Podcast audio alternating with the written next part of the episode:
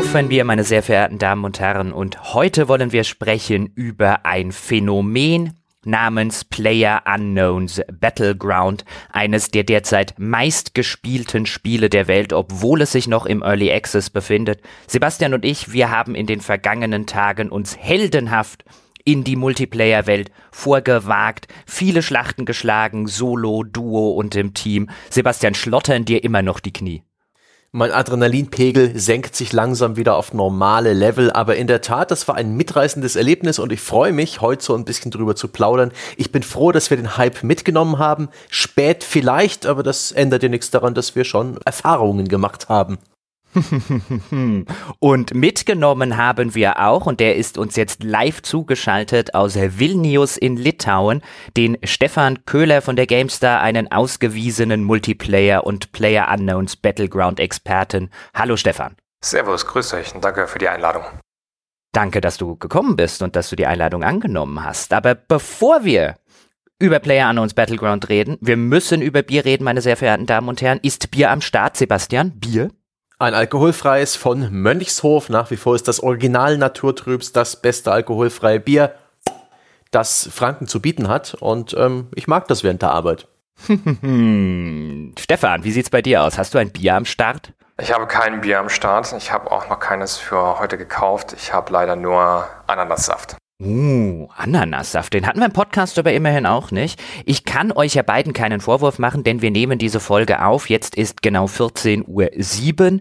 Aber trotzdem, wenn ich schon eine Woche lang Player Unknown Battlegrounds spiele oder Player Unknowns Battleground, ich muss immer aufpassen, dass ich das nicht falsch sage, wo das Genitiv S sich du dort befindet. Es, du hast es bis jetzt noch nicht richtig gesagt.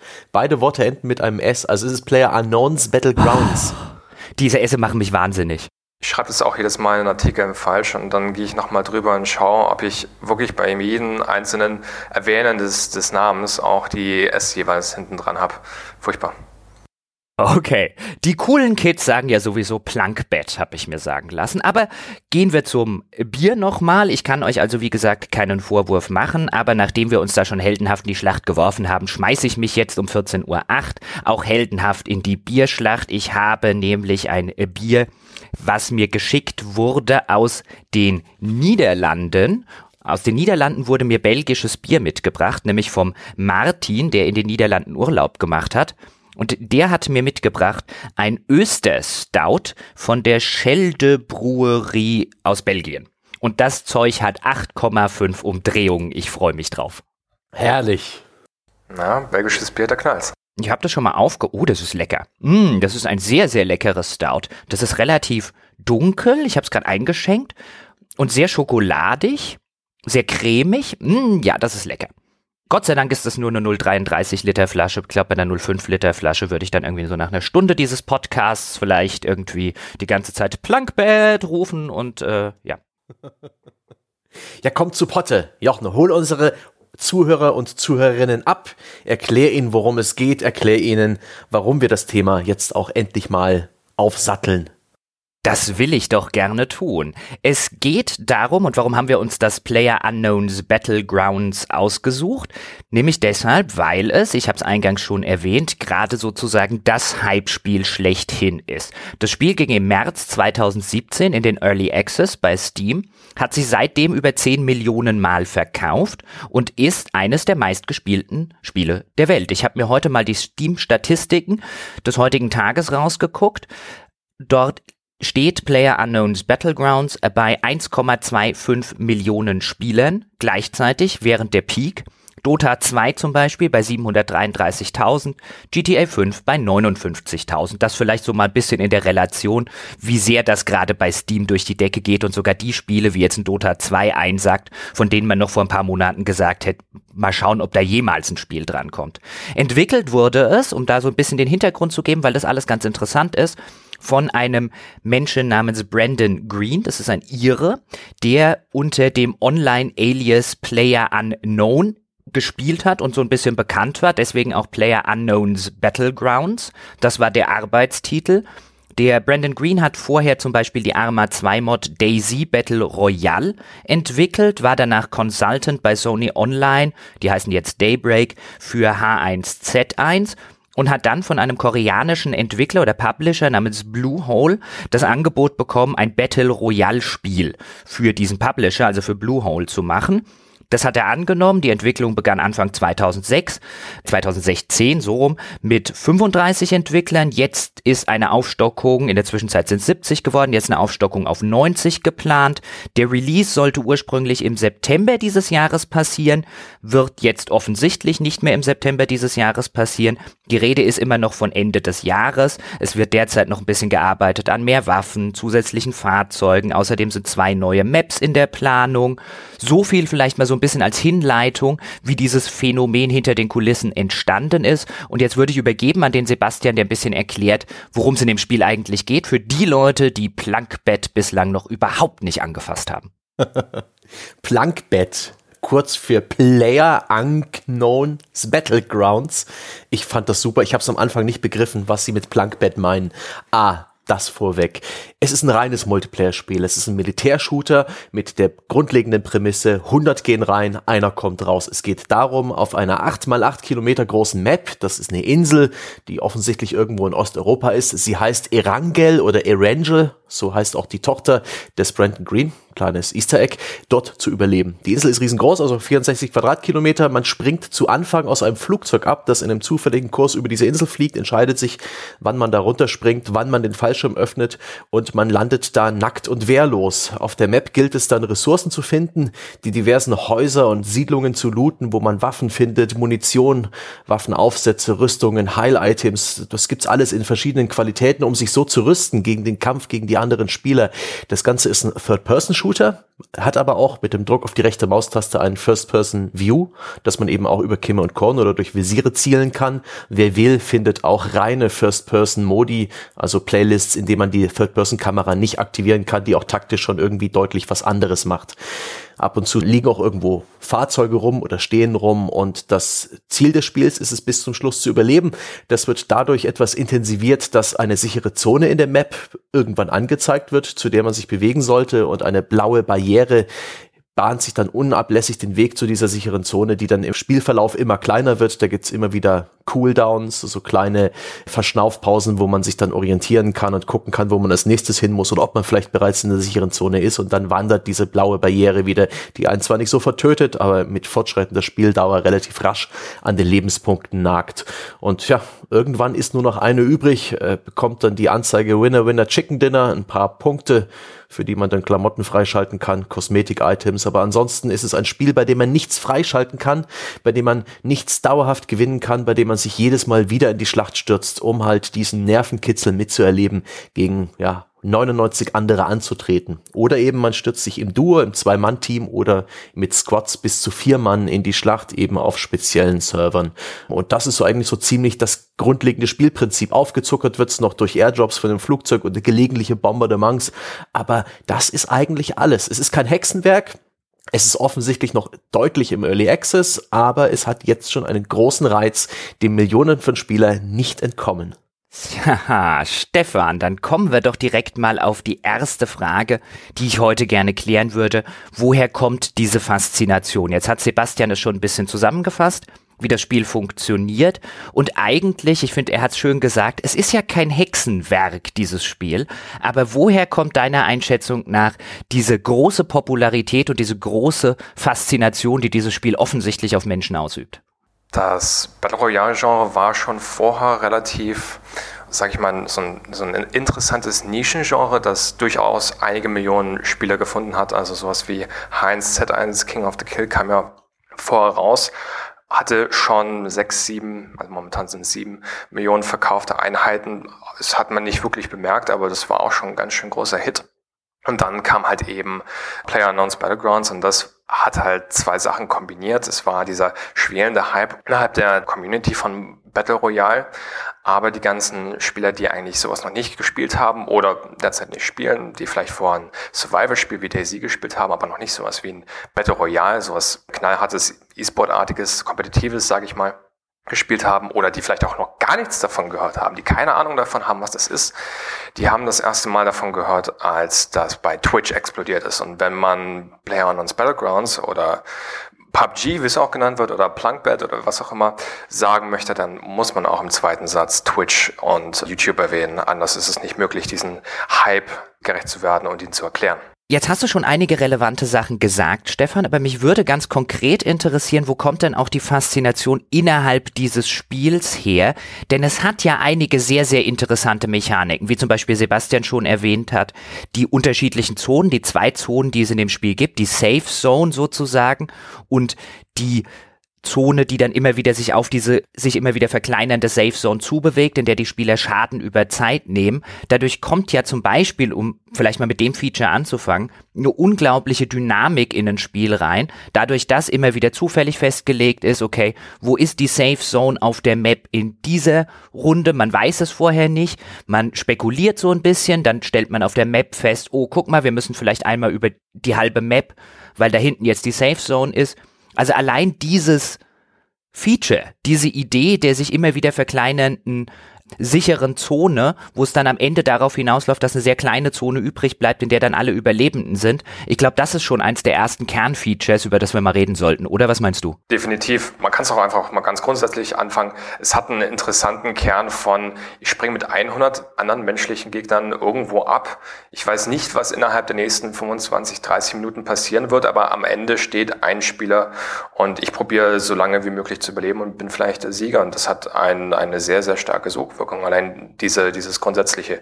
Und dann, wie du halt eben gerade gesagt hast, ist diese sehr interessante Komponente, dass es kein, ich, ich kenne natürlich die Map, so wie ich auch in Counter-Strike oder in einem MOBA wie League of Legends die Map natürlich in- und auswendig kenne, aber die verändern sich nicht. Das sind immer die Spielzonen, von denen ich weiß, dass die sich nicht verändern werden, in denen ich irgendwie meinen Spielstil einbringen muss. Und hier habe ich zwar eine vorgegebene Map, aber ich weiß nicht, wo das Loot ist. Ich weiß nicht, wo die Fahrzeuge sind. Ich weiß nicht, wo andere Spieler sind. Ich weiß noch nicht mal, wo ich landen werde in den ersten 30 Sekunden des Matches. Das ist eine sehr, sehr starke und faszinierende Kernkomponente von dem Spiel, die es zwar im Battle Royale natürlich in anderen Spielen so gibt, aber in anderen Spielen außerhalb dieses Genres quasi gar nicht.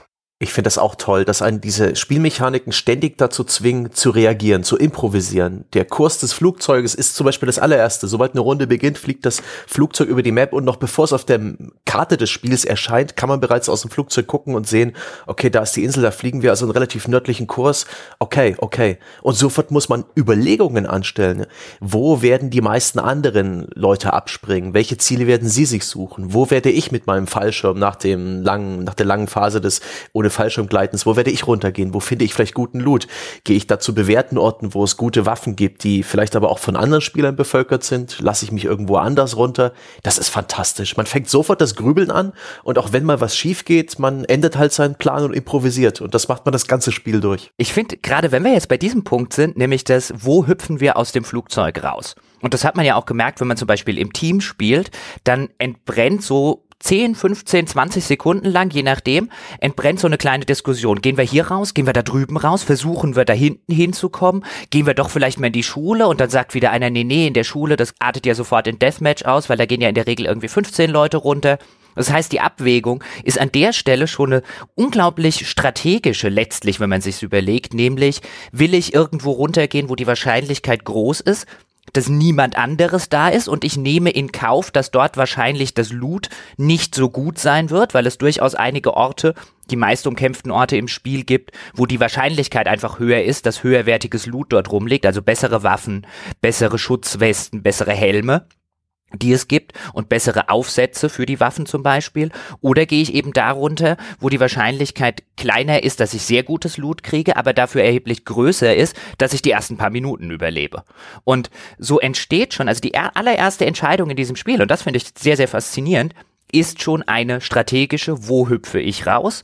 Und dann entbrennen ja auch sehr schnell schon die ersten Diskussionen, dann hüpft man raus, dann rast man der Erde entgegen, irgendwann geht automatisch, man kann das auch manuell auflösen, der Fallschirm auf und dann guckt man sich schon zum ersten Mal panisch um. Sehe ich hier noch irgendwelche anderen, die nicht bei mir im Team sind oder ja, wenn ich Solo spiele, die eben nicht ich bin? Gehen hier noch andere Leute runter? Und dann hat man schon im Teamspeak oder im Discord oder im Skype oder wo auch immer man sich dann vielleicht mit seinen Freunden oder seinen Bekannten oder seinem Team unterhält, hat man dann schon die ersten Sachen wie ich sehe im Süden gehen drei runter oder vorne im Norden oder eben man hat den Sebastian im Team. Oh Gott, oh Gott, oh Gott, hier sind drei Leute neben uns. ich muss auch sagen, ich genieße es sehr bei diesem Spiel, diese Diskussion, den Austausch untereinander. Man ist, ich habe selten ein Spiel gehabt, wo man so, so konstruktiv zusammenarbeitet, wo das Team wirklich besorgt ist, es weiterzuschaffen, wo aber zwischen diesen Anspannungsphasen, oh mein Gott, wir hören ein Auto oder da drüben in dem Haus, da, da ist jemand, oh, da stehen die Türen offen, hier war schon jemand. In, in neben solchen Momenten gibt's dann aber auch noch genügend Leerlauf. Man läuft zum Teil fünf bis zehn Minuten lang durch einen Wald oder über eine Wiese und exakt nichts passiert. Und dann hat man Zeit für Smalltalk und Geblödel. Es ist eine perfekte Mischung. Es gibt auch sehr viele coole Geschichten, zum Beispiel, die sich dann natürlich in dem Spiel darüber müssen wir natürlich auch noch erzählen, dass das ein Geschichten erzählendes Spiel ist ohne Story. Aber nur um das mal kurz anzureißen, es gibt natürlich auch viele Geschichten, die man so schreiben kann, zum Beispiel über die großen Brücken, die die südliche Insel und die große Hauptinsel verbinden, also die Militärbasis unten. Da gibt es zwei Brücken. Und da kann man, wenn man mit mehreren Spielern unterwegs ist, hat man vielleicht auch mehrere Fahrzeuge eingesackt. Und dann kann man sagen, okay, wir stellen alle Fahrzeuge quer auf der Brücke und wir machen eine Sperre und alle, die darüber wollen, wenn da zum Beispiel die Zone hingewandert ist, dann müssen sie an uns vorbei und wir können echt viel Loot so abgrasen. Dann stehen sehr viele coole Szenen oder man schaut von einem Hügel aus, wie sich zwei andere Teams bekriegen und dann, wenn die letzten Gegner noch stehen, fängt man dann halt selber an zu schießen und hat sich das ganze Ding nur vorher angeguckt. Da passieren halt so viele coole Sachen im Team.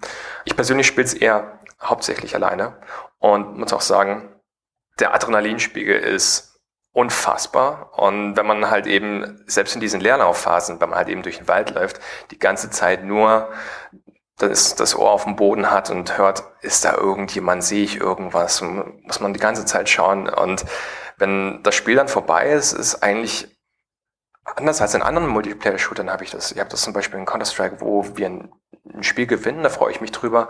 Wenn ich das Chicken Dinner schaffe in äh, einem PUBG-Match, freue ich mich nicht mehr wirklich, wenn ich ehrlich bin. Ich habe einen so hohen Adrenalinspiegel, dass ich eigentlich nur froh bin, dass es durch ist und dass diese ganze Anstrengung von mir abfällt muss ich ehrlich sagen, ich, ich, ich empfinde da keine Freude. Aber wie gesagt, diese Adrenalin und diesen, diese Anspannung ist auch etwas sehr, sehr Magisches und Anziehendes. Äh, deswegen ist das Spiel nicht deswegen schlecht. Sebastian, jetzt muss ich dich aber fragen. Anscheinend scheint es bei dir so ähnlich zu funktionieren wie bei Stefan, denn in den Matches, die wir gespielt haben, hast du schon immer mal wieder so ein bisschen eben auch von diesem Adrenalinpegel erzählt und auch so ein bisschen von einer Art ja, beinahe von so einer Art Angstsituation oder einer sehr angespannten Situation. Oh Gott, neben im Haus ist jemand und ich weiß nicht, wo er ist und er könnte jetzt da rauskommen und dort. Das hatte fast so was ein bisschen dich da zu beobachten oder dich da im Skype zu haben. Hatte fast so ein bisschen was wie jemanden zu beobachten, der gerade einen Horrorfilm guckt.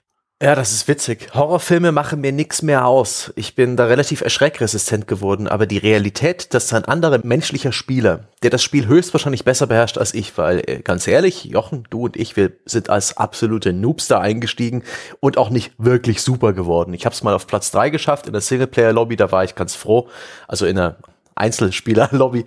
Aber die Unberechenbarkeit der anderen Spieler, die Tatsache, dass man diese riesige Map hat und dass 100 Spieler da richtig sich verlieren und dass man nur so ein paar Indikatoren dafür hat, wo es andere Spieler sind.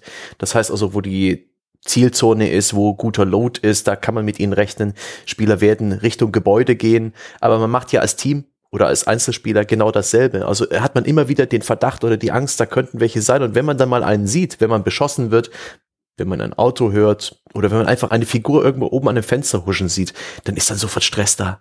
Das, das macht mich richtig fertig, weil ich in dem Moment weiß, ich beherrsche das Spiel noch nicht souverän genug, um die Situation optimal zu lösen. Ich habe dann echt Schiss. Und Player Unknowns Battlegrounds ist definitiv kein Call of Duty. Das ist nicht leicht spielbar. Das ist alles andere als griffig und direkt. Die Steuerung ist gewöhnungsbedürftig.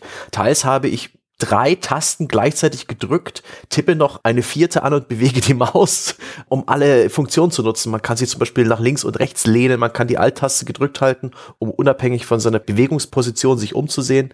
Dieses Wechseln von Third Person zu First Person ist ungewöhnlich. Das Movement ist noch nicht ganz perfekt, also man bleibt öfters mal hängen. Ich fühle mich nie so hundertprozentig in Kontrolle und das stresst mich. Parallel spiele ich Destiny 2 und das ist ein absolut gepolischter Shooter, wo ich wirklich einen Gedanken direkt in Taten umsetzen kann. Das kann ich bei Player Unknowns Battlegrounds nicht. Und insbesondere, weil das Schießen ja auch so selten vorkommt. In der Regel schaffe ich es vielleicht einen Gegner zu erschießen bei einem Match, vielleicht zwei, öfters mal auch gar keinen. Ich habe also sehr wenig Chancen, das Ballern überhaupt gut zu üben und da Routine darin zu entwickeln. Das wird wahrscheinlich hunderte Matches dauern, bis ich da endlich so ein bisschen die Nervosität verliere. Das ist ein ganz großer Punkt bei den Matches, dass man, wenn man noch nicht genug gespielt hat, nicht wirklich ein Gefühl für die Waffen hat und dann in der Situation, wo man sie dann einsetzen muss, vielleicht ein bisschen um ist in einer Blockade dann ist und dann mehr Fehler macht, als man eigentlich machen müsste. Dann schaut man sich YouTuber an, die sehr viel besser sind und sehr viel mehr gespielt haben bereits. Und die spielen das sehr souverän und dann denkt man sich so, eigentlich könnte ich das auch genauso spielen. Ich müsste es halt einfach nur ein bisschen mehr üben mit dem Schießen. Diese Nervosität geht aber auch dann nicht weg, wenn du mehr Erfahrung in dem Spiel hast und es besser beherrscht, weil du dann auf einmal zehn Spieler einschätzen kannst und du weißt, was neun Spieler machen, aber die Nervosität ist nicht bei den neuen Spielern, die Nervosität ist bei dem einen Spieler, der irgendeinen verrückten Mist machen wird, den du nicht einschätzen kannst und der irgendwann aus dem Gebüsch rausspringt. Irgendwo im mitten im Nirgendwo liegt, wo man nicht erwarten würde, dass er einer ist. Der, der liegt nicht mehr im Gras, der liegt irgendwo auf einer äh, freien Feld und ist aber so schwer zu sehen, weil er sich nicht bewegt hat in den letzten fünf Minuten und immer im Kreis war. Und dann auf einmal springt er raus und erwischt dich diese, diese Bedrohung, die, die geht nie weg aus dem Spiel, selbst wenn du viele, viele Spielstunden hast. Ich finde es sehr interessant, was ihr beide gerade sagt, weil, also ich kann es total nachvollziehen, dieses Gefühl von Bedrohung und auch eine gewisse Anspannung während dem Spielen. Wobei es mir persönlich jetzt gar nicht so geht, so extrem geht wie euch beiden, aber vielleicht, weil ich da entsprechend ein bisschen vorbelastet bin, denn mich erinnern die Matches immer ein bisschen an ein Pokerturnier. Das funktioniert ja ähnlich. Man startet mit so und so vielen Leuten und am Ende bleibt ein Gewinner übrig. Und in meinen ersten Pokerturnieren, insbesondere online, saß ich genau so vor den Karten, wie ihr das jetzt gerade beschreibt, so mit richtiger Anspannung. Und dann geht's vielleicht so in Richtung des Finaltisches drauf zu und dann sitzt man mit zitternden Händen davor und guckt noch irgendwie, dass man es unter die Top Ten oder so schafft. Und man weiß auch nie, was der Typ am anderen Ende jetzt gerade Blödsinniges auf dem River irgendwie noch anstellen will. Ich fühle mich da echt sehr ein bisschen oder sehr, sehr dran erinnert, weil auch die Struktur ähnlich ist. Man kann am Anfang sagen, ich hüpfe irgendwo dort runter, wo sehr, sehr viele andere Spieler sehr wahrscheinlich runterkommen, irgendwo, wo sehr, sehr viel los ist, wo auch wahrscheinlich gutes Loot ist. Und ich riskiere, und so sieht man das bei Pokerturnieren ganz ähnlich, ich riskiere am Anfang rauszufliegen, sehr früh rauszufliegen, aber wenn ich nicht rausfliege, wenn ich Erfolg habe, dann habe ich bei Poker habe ich dann einen großen Chipstack, mit dem ich sehr viel anstellen kann. Und bei Player Unknowns Battlegrounds habe ich dann sehr wahrscheinlich sehr, sehr gutes Loot, ich habe mehrere unterschiedliche Waffen, ich habe sehr wahrscheinlich gute Rüstung und so so weiter, weil ich die halt den anderen Spielern abgenommen habe. Und wenn es dann in das mittlere Spiel reingeht, wenn vielleicht nur noch 50 Leute übrig sind, vom mittleren dann ins Endspiel reingeht, dann habe ich sehr wahrscheinlich bessere Karten als derjenige, der am Anfang gesagt hat, okay, ich halte mich fern von diesen Deathmatches, also diesen Umgebungen, in denen die Wahrscheinlichkeit sehr hoch ist, dass mich irgendjemand erschießt und äh, loote irgendwas abseits der populären Orte. Aber wenn es dann halt in dieses mittlere und dieses Endgame reingeht, habe ich dann halt den Nachteil, weil die Leute, die das anfängliche Gemetzel überlebt haben, die sind sehr wahrscheinlich besser ausgerüstet. Die haben sozusagen den höheren Chipstack als ich. Versteht ihr, was ich meine? Absolut. Und das sieht man ja auch im Kleinen. Also es spielt hier Mensch gegen Mensch und ich habe am Anfang dieses Spiel als Außenstehender völlig falsch eingeschätzt. Ich habe dieses Phänomen bemerkt und gedacht, das ist eher ein Shooter. Da geht's um Skill, da geht's darum, gut ballern zu können. Aber es ist vor allen Dingen eine Art Taktikspiel, ein Strategiespiel. Es gibt einen anderen Spieler, vielleicht sieht man ihn sogar irgendwie in einem Haus und danach trifft er Entscheidungen und du triffst Entscheidungen und du, du weißt nicht in dem Moment, welche Ausrüstung er hat, welche Waffen er hat, du weißt nicht, was er tun wird.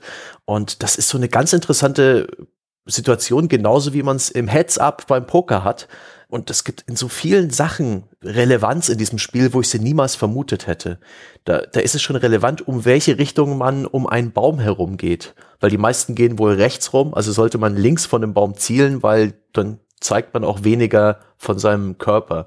Und generell die Tipps und die Tricks, die ich zu diesem Spiel gefunden habe, wie wirklich Leute besser spielen, die sind so teils wirklich absurd und abseitig, dass man, wenn man in der Hocke läuft, gleichzeitig noch die Lehnentaste drückt, wenn man eine Hügelkuppe überschreitet, weil man dann ein etwas geringes Profil bietet und so weiter.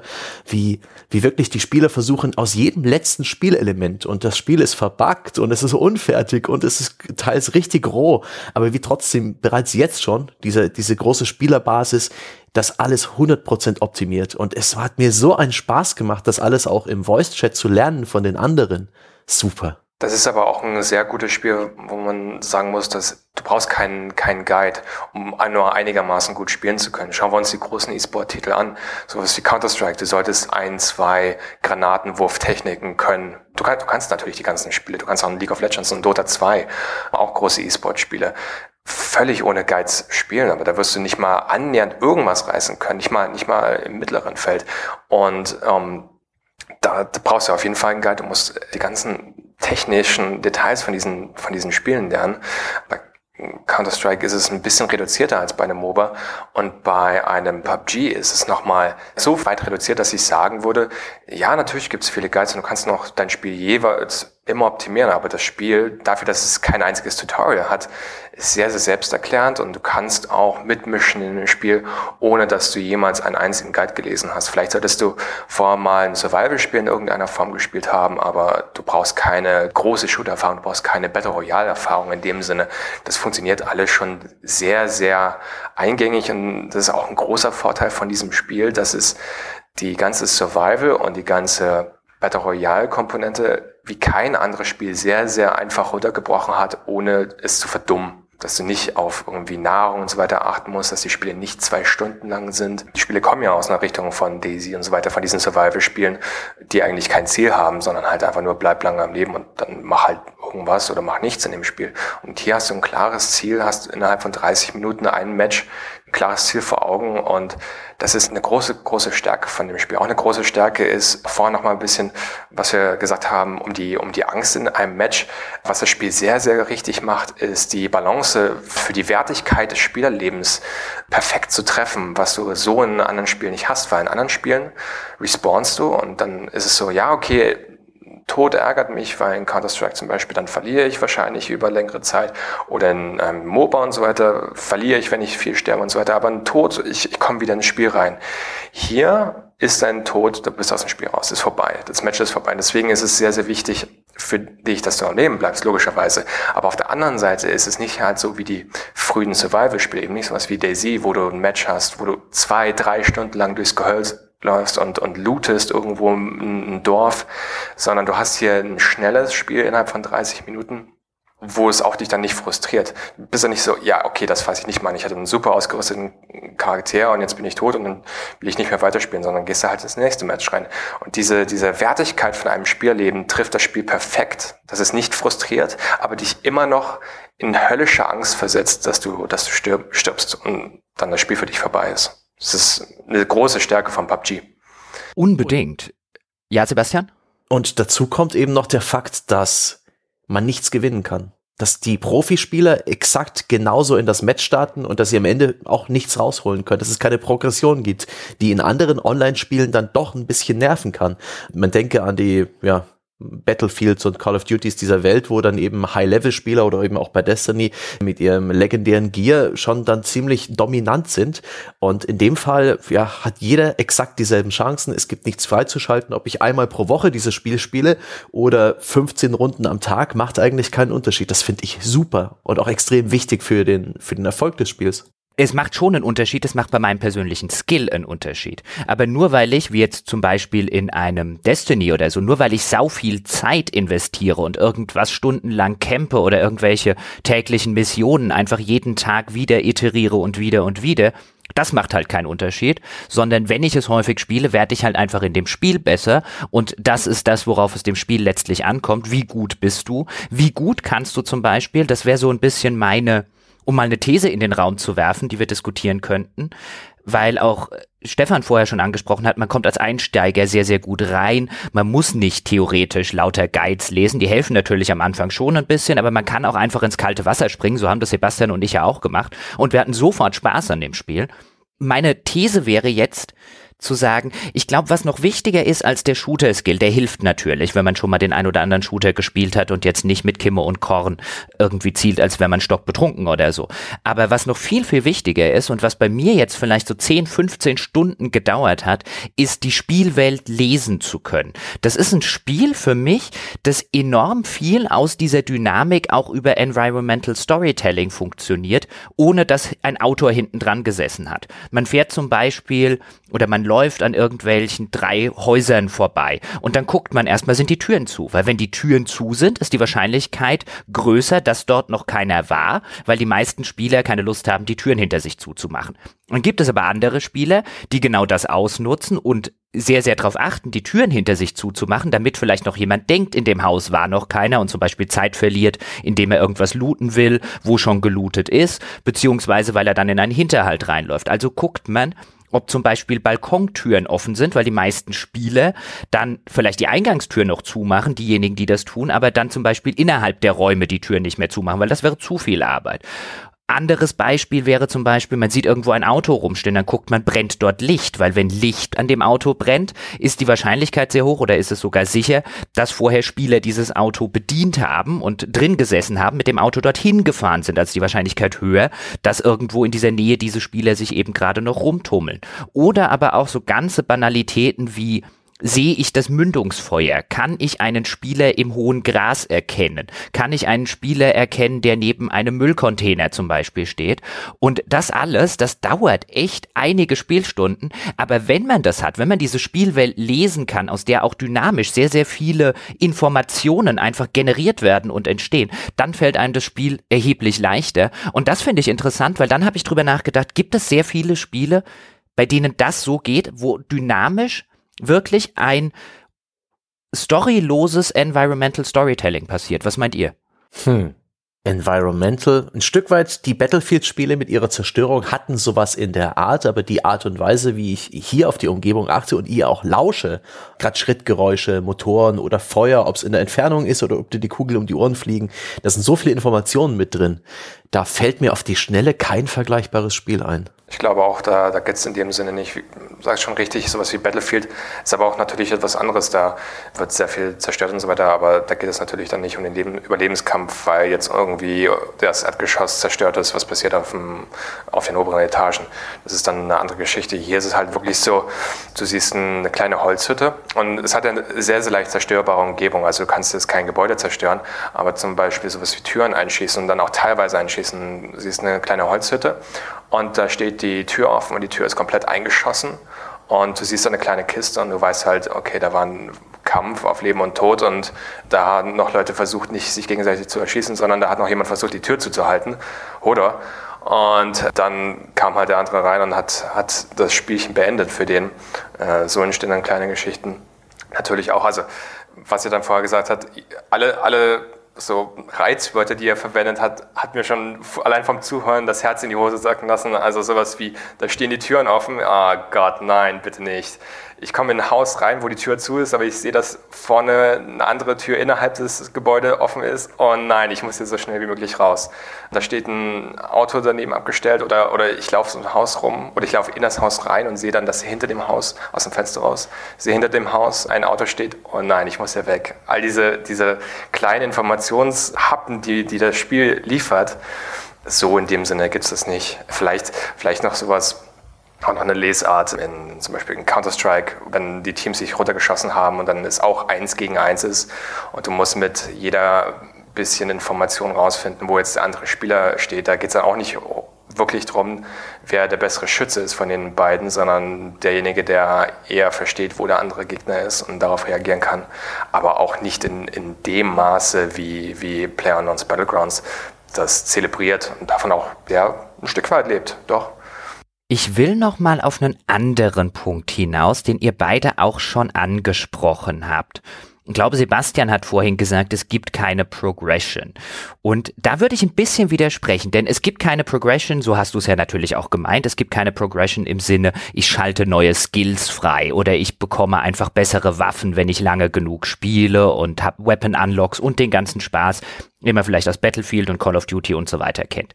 Aber es gibt ja durchaus die Progression, das heißt, dass du nach dem Abschluss eines Matches oder wenn du gestorben bist oder dein Team gestorben bist, dann bekommst du Punkte.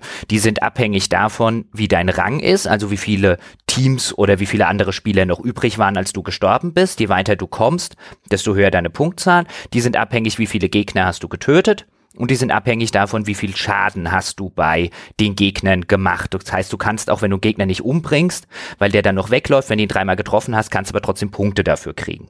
Mit diesen Punkten wiederum kannst du dir kosmetische Loot Crates freischalten. Die werden progressiv immer teurer. Die haben auch keinerlei spielerische Auswirkung. Das heißt, ob du jetzt irgendwo in dem Loot Crate irgendwie eine andere Hose findest oder eine Jacke oder sonst irgendwas, hat keinerlei spielerische Relevanz.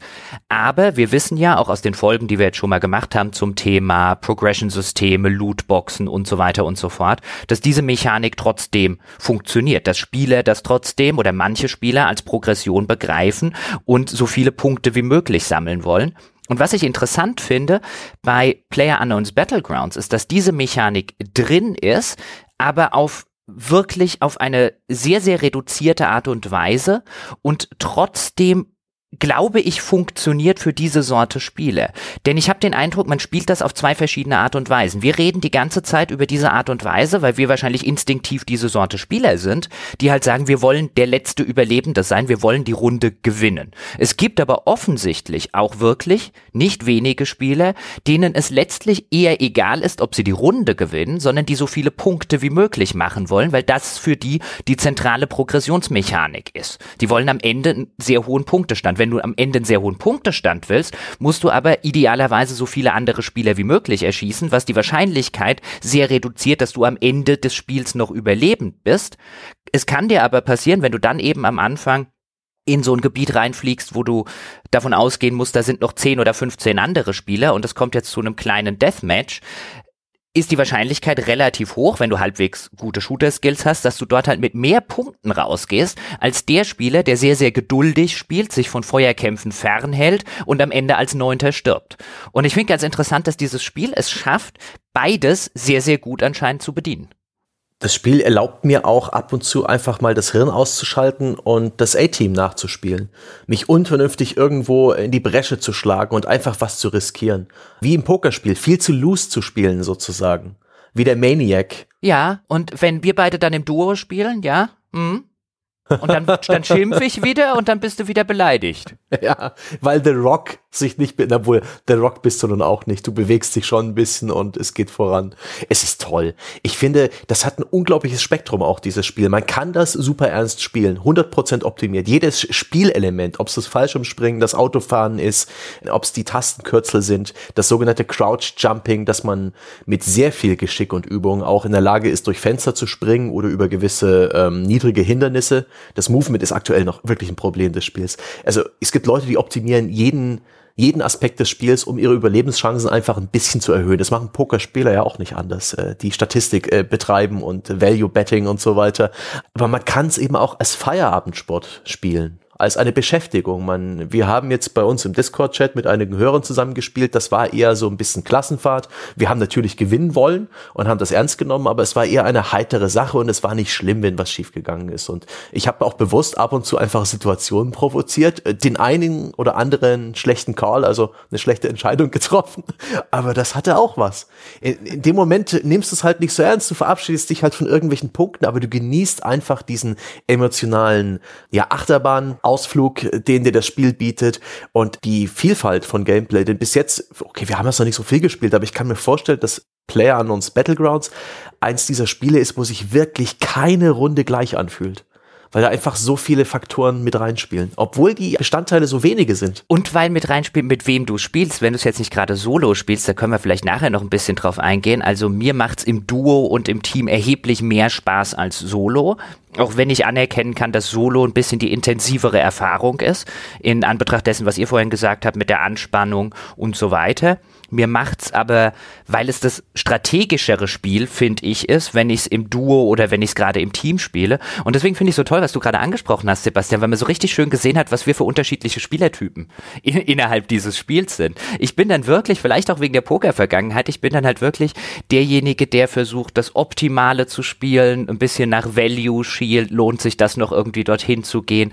Was will man denn eigentlich mit jeder Aktion erreichen? Ich plane Dinge gerne durch.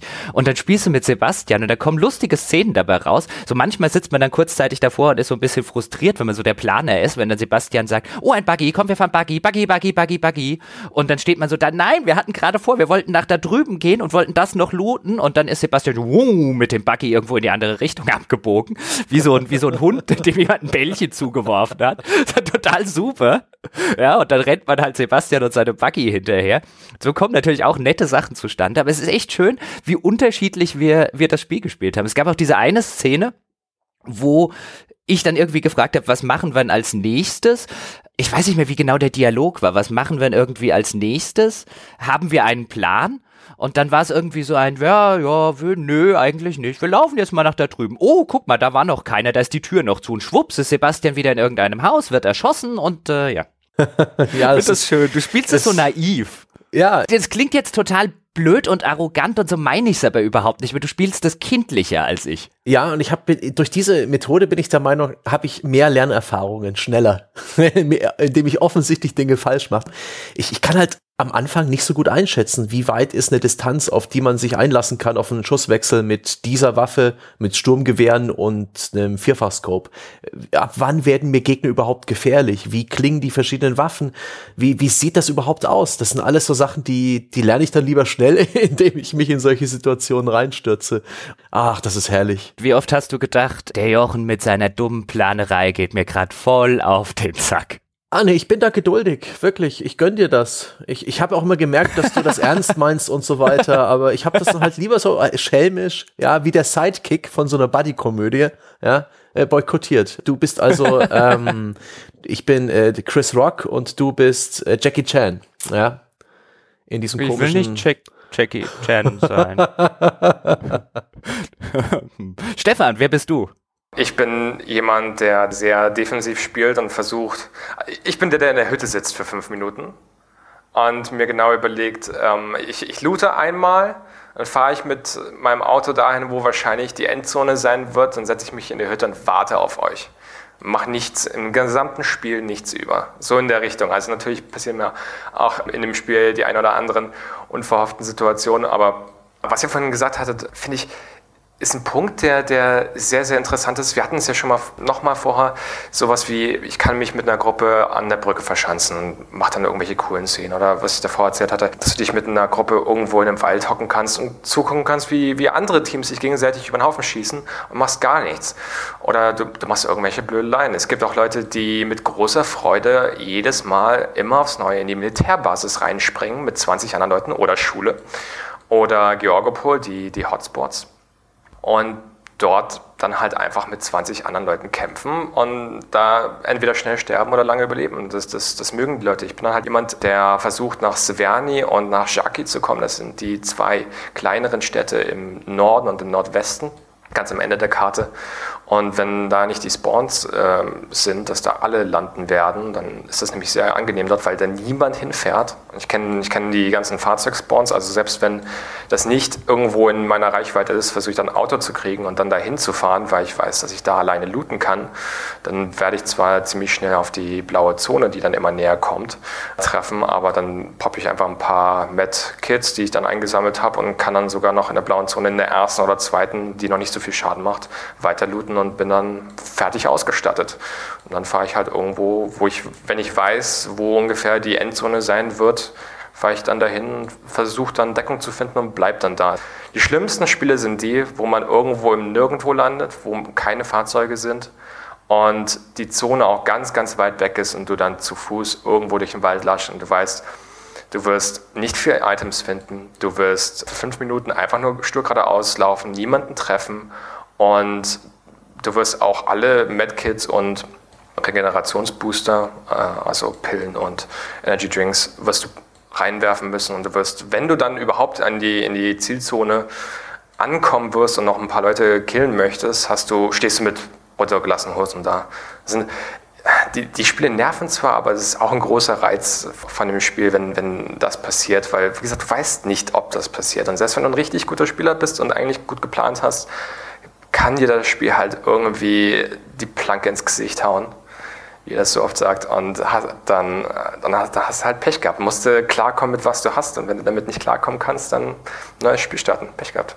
Du hast übrigens gerade Sebastian und meine erste Duopartie ziemlich gut umschrieben, denn wir hatten uns eigentlich vorgenommen, am Montag, wir spielen das jetzt zusammen und wir hüpfen wirklich ins kalte Wasser. Dann hat der Sebastian, der alte Schelm, hat natürlich gecheatet und hat vorher schon mal eine Solorunde oder zwei gespielt. Ja, und hat dann gedacht, er ist jetzt der totale Experte und sagt jetzt hier mal dem Jochen, wie es läuft. Und ich habe mir gedacht, gut, hörst du mal, was der Sebastian sagt. Ja, und dann dachte ich, aber diese Zone da, die kommt ja immer näher und Sebastian hat gelootet und gelootet und ach, da drüben ist noch ein Haus und ach, hier ist ja keiner. Und irgendwann sind wir fünf Minuten lang panisch durch den Wald gerannt, während diese blaue Zone immer näher kam, nur um dann irgendwie äh, äh, gefühlt drei Schritte vor der Safe Zone zu verenden. Wir haben nicht einmal geschossen, es war kein einziger Gegner, wir hatten keinen Feindkontakt, aber Sebastian hatte die Taschen voll. Tja, in dem Sinne ist es auch ein Survival-Spiel, aber was ich auch sehr angenehm finde, ist, dass es kein Survival-Spiel ist in, wie in Daisy, wo du einfach nur du musst Nahrung finden, da musst du es halt kochen und so weiter. Du musst nicht gegen Kälte, gegen Krankheiten oder sowas ankämpfen. Das bricht das einfach runter. Eigentlich kämpfst du nur mit den eigenen Fehlern, die du gemacht hast. Wenn du dann auf das Spiel zurückschaust, weißt du ganz genau, wenn ich da nicht diese Dummheiten begangen hätte, dann wäre das auch nicht so schlimm gewesen. Aber ich bin ja selber schuld, wenn ich dort abspringe und nicht weiß, ob ich von dort jemals in die Zielzone hinkomme, wenn sie am anderen Ende der Karte ist. Das ist wenn man ums Überleben kämpft in einem Match und nicht gegen andere Spieler, dann weiß man auch, dass es gegen die eigene Dummheit war und nicht gegen irgendwelche Spielmechaniken. Auch das ist ein sehr, sehr befriedigender oder sehr, sehr interessanter, sage ich mal, Ansatz, bei dem ich auch, also ich muss sagen, das Spiel frustriert fast gar nicht, weil natürlich hat es frustige Momente, aber ich weiß ganz genau, dass sie von mir herbeigeführt sind und keine Probleme des eigentlichen Spiels sind. Das ist eine große Stärke von dem Spiel. Es kommt ja noch hinzu, dass es meistens eine Option gibt, wieder aus einer schlechten Situation rauszukommen. Denn es hat ja schon, und vielfach ist ja das, was dann zum Beispiel frustrierend ist, ist, wenn der Zufallsfaktor eben nicht einem selbst in die Karten spielt. Das kann einem ja schon passieren bei Player Unknowns Battlegrounds, dass man eben irgendwo landet, wo gefühlt überhaupt kein Loot ist, wo irgendwie nur irgendwelche hienigen Pistolen rumliegen oder irgendwelche dämlichen Shotguns die man nicht haben will. Man hat keine gute Schussweste an, man findet keinen gescheiten Helm, man findet keine schöne Assault Rifle oder noch besser eine Sniper Rifle, man findet keine First Aid Kits ist einfach nichts da. Und dann könnte das ja eine frustrierende Runde sein, weil man schon ahnt, ah, alles klar, so wie hier der Start ausgegangen ist, so ein bisschen wie bei Pokern, wenn man einfach und einfach keine gescheiten Karten kriegt. Aber man kann ja auch da noch rauskommen. Was ich dann zum Beispiel in der Zwischenzeit gerne mal mache, wenn ich dann mal wieder eine Solo-Runde spiele und mir das passiert ist, ich suche gezielt irgendwo, wo es eine große Schießerei gibt, in der Hoffnung, dass am Ende noch einer oder zwei angeschlagen übrig sind, ich die dann beiseite räumen kann und äh, dann irgendwie aus vier oder fünf verschiedenen Leuten das Loot zusammenklauben kann. Und wenn man ein bisschen Glück hat, das gehört natürlich dazu, oder wenn man sich die richtige Situation dafür aussucht, dann kann man, auch wenn man in dieser Anfangssituation drin gesteckt hat, dass man gefühlt überhaupt nichts hatte, aber dann dastehen und ist bis an die Zähne bewaffnet mit dem besten Loot, den es in dem Spiel sozusagen gibt. Also diese Möglichkeit, da auch wieder rauszukommen, die ist, glaube ich, sehr wichtig. Wollen wir mal so ein bisschen in die Zukunft gucken? weil das Spiel entwickelt sich ja noch weiter. Es ist weiterhin im Early Access und es gibt diverse Pläne, neue Maps.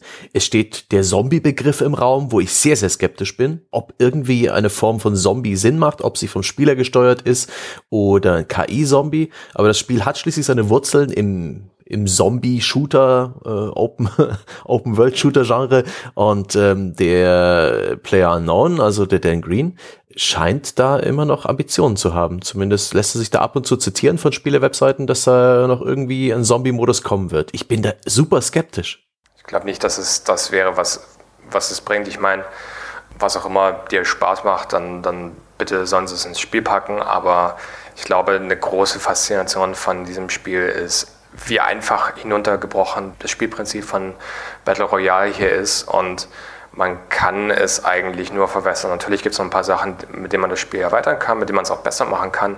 Aber ähm, ich glaube, die, die meisten Features, die im Raum stehen, könnten die Einfachheit, aber auch dadurch entstehende Perfektion des Spiels, das weit von perfekt, aber vom Spielprinzip meine ich, äh, nur, nur verwässern. Ich bin ehrlich gesagt, ich, ich sage nicht, dass das Spiel in dem Sinn fertig ist. Jetzt macht noch ein bisschen hier aufpolieren und so weiter, bessere Steuerung und dann, dann released es. Kann schon noch ein paar Sachen kommen. Aber sowas wie Zombies, ehrlich gesagt, dann soll es ein Konkurrent machen Und die Spieler, die sowas spielen wollen, dann, dann sollen sie das spielen. PlayerUnknown's Battlegrounds sollte wissen oder die Entwickler sollten wissen, was die Kernstärken des Spiels sind und nicht um Himmels Willen, um jeden Spieler zu erreichen, es erweitern, wie es nur geht, sondern die Spieler sollten wissen, das ist hier der beste Standard Battle Royale Shooter, den man zocken kann. Und wenn sie dann noch irgendwelche speziellen anderen Sachen haben wollen, ist vielleicht ein anderes Spiel für sie mehr geeignet. Das ist meine Meinung. Ich bin ja auch sehr gespannt, was jetzt zum Beispiel die neuen Maps angeht. Also die ganze Zeit findet das ja auf einer Map statt. Und einerseits verstehe ich selbstverständlich diesen Kritikpunkt zu sagen, das Spiel hat ja nur eine Map. Jetzt ist es mir noch nicht langweilig geworden auf der Map, aber äh, Sebastian und ich, wir sind jetzt ja halt auch nicht diejenigen, die schon 500 Stunden seit März in dieses Spiel gesteckt haben. Es kann also durchaus sein, und ich kann es mir sehr gut vorstellen, dass extreme Vielspieler in der Zwischenzeit sagen, okay, eine neue Map wäre schon ganz schön. Ich bin mir allerdings nicht sicher, ob man das wirklich immer eins zu eins auf neue Maps transportieren kann. Denn was ich für so ein bisschen den unterschätzten Faktor halte, nein, das Spiel ist nicht schön. Das Spiel sieht auch nicht besonders zeitgemäß aus, auch wenn es auf der Unreal 4 Engine basiert. Sebastian hat es auch schon angesprochen, es ist hakelig teilweise, auch bei der Kollisionsabfrage, wenn man vor einem niedrigen Zaun steht, ist es zum Beispiel immer noch keine Klettern-Funktion drin, dann muss man entweder wieder zurücklaufen, mit großem Anlauf drüber springen oder man muss einfach elendlang außen rumlaufen, weil einem so ein winziges Picket-Fence Gartenzäunchen den Weg versperrt. All solche Sachen sind drin. Aber was die Map angeht und was finde ich unterschätzt ist, ist, es hat ja dieses osteuropäische Flair, um es so rum zu sagen. Und woher kommt das? Weil sich die ganze Architektur sehr am sowjetischen Brutalismus, so nannte man so ein bisschen damals die Architekturform, die in der Sowjetunion üblich war, orientiert. Und dadurch entsteht man kann das ja vielleicht mal googeln, was dieser, und es gibt einen Grund, warum dieser Stil Brutalismus heißt.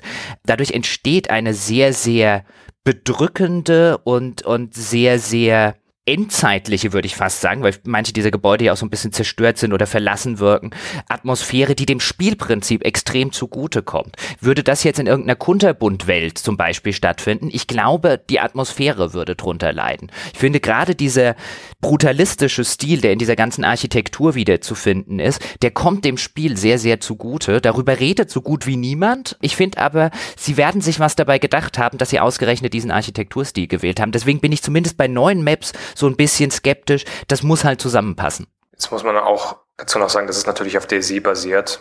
Ganz ursprünglich, wie gesagt, die, die allererste Mod von Player Unknowns. Und da war das natürlich ja auch schon im osteuropäischen Setting angelegt. Das funktioniert halt auch sehr gut. Dort die nächste Map wird eine Wüstenmap sein. Es wird Hochhäuser geben, also Hochhäuser zehn, zehn Level, also noch höhere Plattenbauten halt einfach, aber, aber keine, keine Wolkenkratzer oder sowas muss man halt einfach sehen, wie, wie das wird. Das Spiel gewinnt schon durchaus von, von seinem Stil, aber ob vielleicht die Comic-Grafik doch funktionieren würde, wissen wir zum Zeitpunkt der Aufnahmen in wenigen Tagen, weil die ähm, Epic Games, die Macher von Fortnite, bald ihr Battle Royale Modus für Fortnite rausbringen werden und das ist ein knallbunter Comic-Shooter. Müssen wir sehen, ob das auch irgendwie ganz groß bei den Spielern ankommt oder ob das dann vielleicht nicht funktionieren wird. Da bin ich auf jeden Fall sehr gespannt drauf, weil ich habe ja gerade so ein bisschen meine Theorie, dass die, der Stil und die Grafik schon was zur Atmosphäre, insbesondere in einem solchen Last Man Standing, in einem so nihilistischen Spielszenario und Spielziel, dass die da durchaus eine tragende Rolle spielen. Deswegen bin ich sehr gespannt, wie es dann bei Fortnite ist, ob mich das Lügen straft oder ob es so ein bisschen meine These zu bestätigen scheint. Sehr gespannt drauf. Ich habe da auch am Anfang bin ich sehr schwanger gegangen mit der Idee, oh mein Gott, dieses Spiel, das ist so sperrig, das ist so umständlich, das ist so im Detail so kompliziert.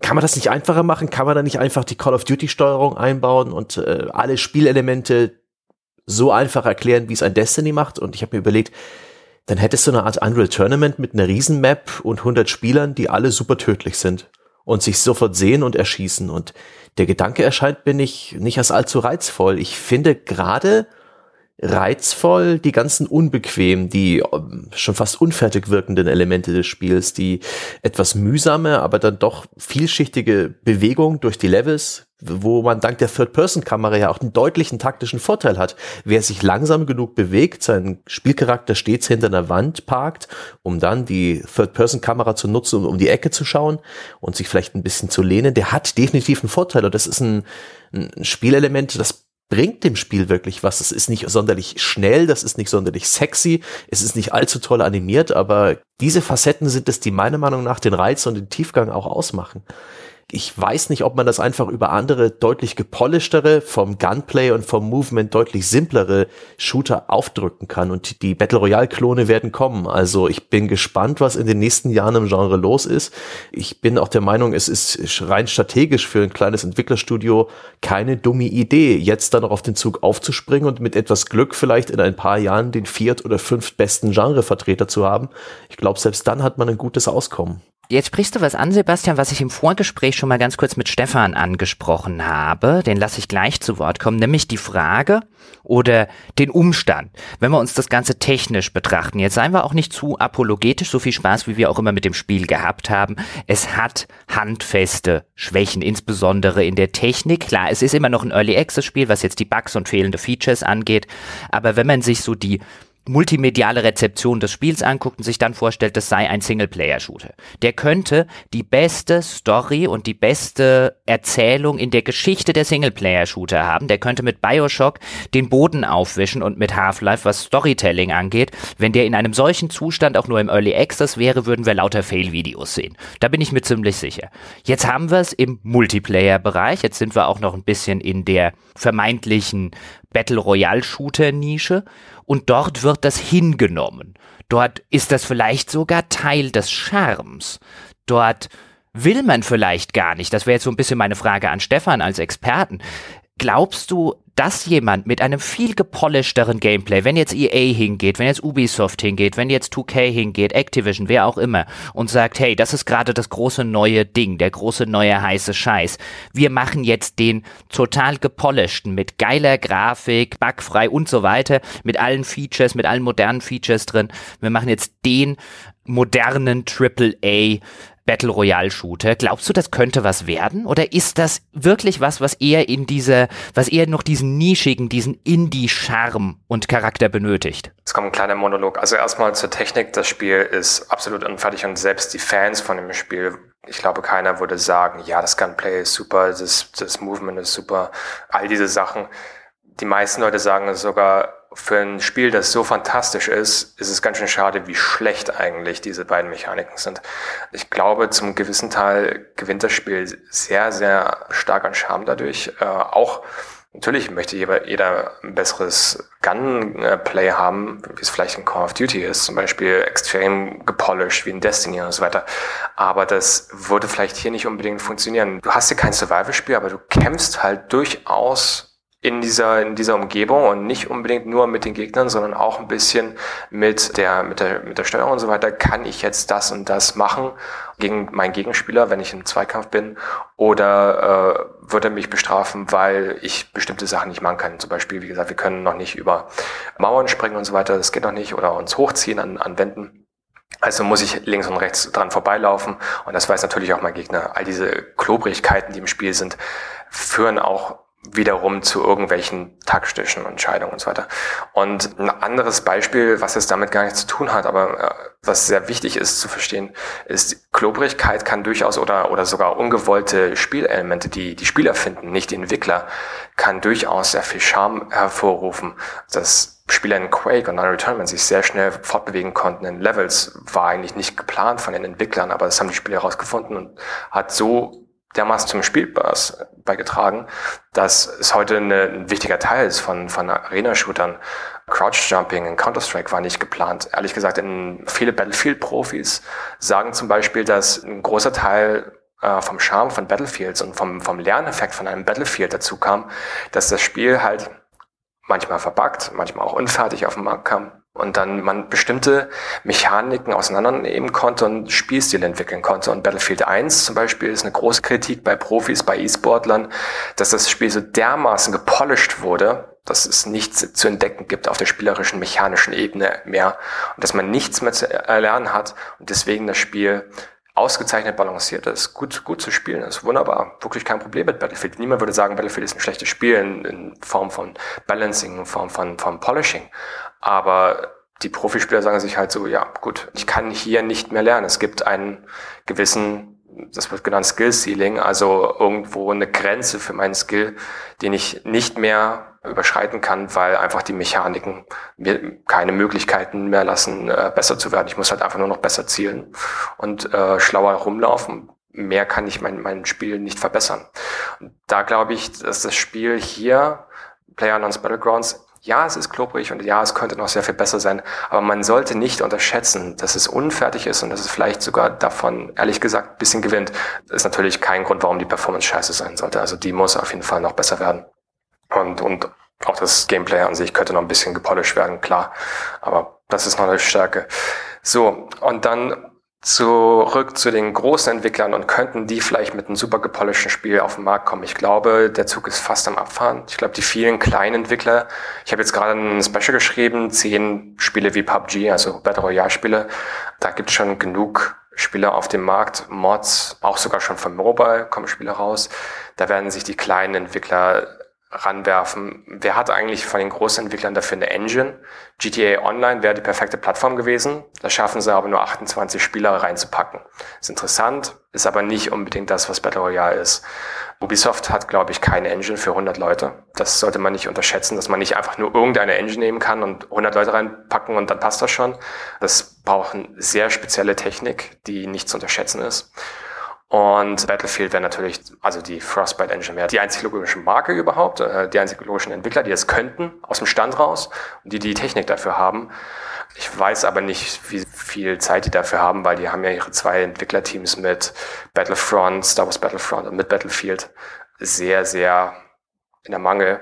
Jetzt haben sie noch gerade äh, DICE LA, die ja normalerweise für DLCs und anderen Content, Patches und so weiter später dann, die könnten das vielleicht machen.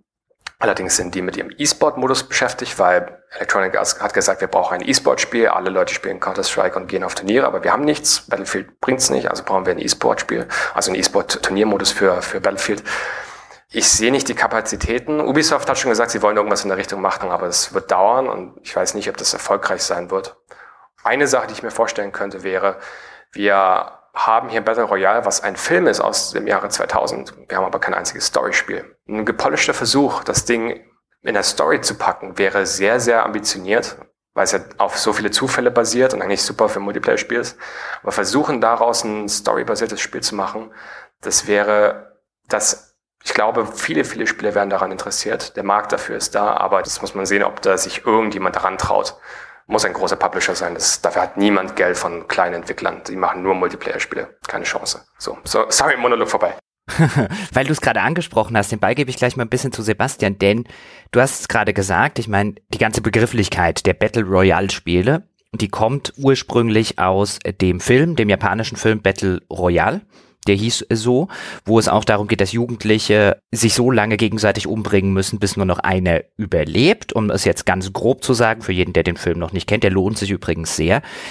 Und der hat so, der gilt so ein bisschen als der Auslöser von so einer Art Battle Royale Welle. Denn auch gerade in der Jugendbuchliteratur, wenn man sich so Hunger Games und Co. anguckt, ist dieses Motiv des irgendwo ausgesetzt werden und dann überleben müssen und vielleicht noch mit dieser zusätzlichen Komponente, es kann nur einer überleben, der ist mittlerweile im Filmbereich, im Literaturbereich, jetzt auch im Spielebereich sehr, sehr populär geworden plötzlich. Und der ist ja nicht wirklich komplett neu. Also ich erinnere mich zum Beispiel an The Long Walk von Stephen King, Todesmarsch heißt das, glaube ich, auf Deutsch, der damals unter dem Pseudonym Richard Bachmann veröffentlicht hat, was letztlich auch eine Battle Royale Geschichte ist. Die ist schon aus den 70ern oder frühen 80ern zum Beispiel. Warum ist das jetzt so groß geworden? Habt ihr da eine Theorie? Sebastian, hast du da eine Theorie? Ist das vielleicht eine Art ja, spiegelt das so ein bisschen den Zeitgeist wider, dass diese Last Man Standing Geschichten plötzlich so populär sind und so gerne konsumiert werden. Ah, die Menschheit reagiert emotional auf die drohende Überbevölkerung und äh, entwirft schon sozusagen Säuberungsszenarien. Nein, meine ernsthafte Antwort ist, ich halte, wie Stefan schon ganz am Anfang gesagt hat, das Internet für einen großen Bestandteil für, für, den, für das Aufleben dieser Sache, konkret YouTube und Twitch. Denn ich erinnere mich, ich habe bereits vor vielen Jahren schon begeistert auf dem Yogscast YouTube-Channel ihre Battle Royale Specials angeschaut, wo es halt spezielle Minecraft war das, Minecraft Maps gab, wo eine große Wand aus Sand vier Teams getrennt hat. Die hatten dann Zeit, Ressourcen abzubauen und sich vorzubereiten. Und nach einem gewissen Timer wurde dann unten der Stöpsel gekappt, die Wand ist langsam zusammengefallen und es galt dann, das letzte überlebende Team zu sein. Also äh, dieser Spielmodus hat einfach einen Schauwert und wir haben inzwischen mit, mit YouTube, mit Twitch und den ganzen Klonen die Plattformen dafür, dem beizuwohnen. Wir haben jetzt ja alle gemerkt und beschrieben, dass diese Matches, obwohl sie aus nur simplen Mechaniken und Bestandteilen bestehen, immer eine Art Story erzählen, nie gleich verlaufen, äh, jede Menge Emotionen auslösen und transportieren. Und das ist einfach, fantastisch dazu zu schauen. Ich habe jetzt auch, nachdem ich angefangen habe, PlayerUnknown's Battlegrounds zu spielen, öfters mal bei den Twitchern vorbeigeschaut. Großer Gott gibt es da viele. Und großer Gott ist das interessant dazu zu schauen. Es ist nicht nur lehrreich, sondern auch mitreißend, wie eine Story. Und das finde ich super interessant. Das ist ein gutes Stichwort, ja. Super. Die ganzen Twitch-Streamer, also ich schaue persönlich auch kein Twitch, außer es ist ein E-Sport-Turnier irgendwo. Die Spiele geben mir dann meistens nicht. Wenn es irgendein Einzelspieler-Spiel ist, dann kann ich das auch selber spielen. Das ist ja ein Argument, das viele Leute haben. Und wenn es irgendwie ein Multiplayer-Spiel ist, dann weiß ich nicht, warum ich gerade dem Personen zuschauen soll. Und bei PUBG weiß ich ganz genau, da wird irgendeine Story erzählt. Ich weiß es noch nicht. Wahrscheinlich weiß es der Spieler auch noch nicht. Aber da wird gleich irgendeine Story passieren, die es wert ist, äh, zuzuschauen. Witzigerweise, meine Freundin hat auch ein bisschen PUBG gespielt. Und wenn ich PUBG spiele, setzt sie sich daneben und guckt zu und sie äh, hilft mir dann beim, beim Gucken, weil ich meistens die Leute im hohen Gras nicht erkenne und sie sofort das, das sieht oder die, die, dass da irgendwo Türen auf sind und so weiter. Und sie schaut mit großer Begeisterung das Spiel zu, wo sie eigentlich niemand ist, der sich hinsetzt und mir jetzt zuguckt, wie ich jetzt irgendwas anderes spiele. Aber bei, bei PUBG ist es auch so, wirklich dann, oh, hast du jetzt schon Feierabend? Können wir eine Runde PUBG einwerfen, bevor wir Abendessen kochen? Das ist irre, aber es ist sehr, sehr witzig. Das geht wahrscheinlich sehr, sehr vielen Leuten so. Und ähm, auf Twitch ist es ein absoluter Hit-Kandidat. Nicht nur, weil es so groß ist, sondern wahrscheinlich hat Twitch auch so groß gemacht. Da muss ich ja also ich bin jetzt auch niemand, der gerne irgendwie anderen Leuten beim Spielen zuguckt und auch in anderen Multiplayer-Shootern, wenn äh, dann, wenn man eben nicht mehr gerade respawnen kann und wenn man dann noch das Ende sich anguckt, was das Team macht oder was noch die anderen machen. Ich fand das immer relativ uninteressant, beziehungsweise ich sitze dann immer davor mit einem, ich will das selber spielen. Ich habe das an der einen oder anderen Stelle auch schon mal im Podcast erzählt, dass ich meistens oder früher immer mit bestem Kumpel Paul zusammengespielt habe, der sich sehr, sehr wohl fühlt in so einer Co-Pilotenrolle, der das so ein bisschen macht wie du jetzt bei deiner Freundin und dann halt sagt, mach doch mal da drüben die Schatzkiste auf und da hinten war man noch nicht und so weiter. Ich kann das gar nicht. Ich kann nicht Leuten beim Spielen zugucken. Ich will dann selber spielen. Ich habe dann wirklich dieses Bedürfnis, gib mir den Controller, ich will spielen. Oder die Maus und die Tastatur. Aber bei PUBG ist es tatsächlich so, insbesondere im Team jetzt gespielt, mit den Leuten bei uns aus dem Discord-Channel. Wenn ich dann eingegangen bin, dann habe ich wirklich mit dem Team auf eine Weise mitgefiebert, wie ich das vorher bei keinem anderen Spiel hatte. Das hat mich dann so ein bisschen an so eine Gilden-Raid oder so in einem klassischen Online-Rollenspiel oder so erinnert. Da saß ich dann wirklich davor und habe freiwillig und sehr, sehr gerne mir angeguckt, wie dann die beiden letzten Verbliebenen unseres Teams noch irgendwie versucht haben, so lange wie möglich zu überleben und habe mich da so ein bisschen auch gefühlt wie keine Ahnung, bei so einer Sportübertragung oder so, wo man dann halt auch sich so ertappt, dass man so richtig mitfiebert und äh, hofft, dass die Jungs das so weit schaffen, wie es nur irgendwie geht. So ging es mir bislang auch noch nicht. Also das hat das Spiel bei mir tatsächlich auch geschafft. Wobei, um jetzt mal überzuleiten auf vielleicht noch eine Frage, gerade im Teamspiel und mir, ich habe es ja vorher schon erwähnt, macht das im Team mehr Spaß, im Duo oder eben im Vier-Mann-Team. Auf Custom-Servern kann man ja noch, glaube ich, bis zu acht Mann spielen. Und ich finde es ein bisschen schade, dass es insbesondere in den Team-Modi so ein Teamzusammenspiel, so eine Teamunterstützung nicht wirklich belohnt. Ich habe mich dann zum Beispiel gefragt, warum kriege ich denn keine Punkte, wenn ich zum Beispiel ein Teammitglied wiederbelebe? Weil das geht, um das mal ganz kurz zu erklären. Es gibt ja Permadeath innerhalb der Runde, aber wenn man niedergeschossen wird, dann kann man sich auch noch so kriechend fortbewegen, dann kann der Gegner immer noch weiter auf einen schießen und einen wirklich tot schießen, aber wenn man es schafft, in diesem Zustand des Niedergeschossenseins zu einem Mitspieler zu kommen, dann kann der einen, das dauert allerdings zehn Sekunden lang, wieder mit minimaler Lebensenergie wiederbeleben.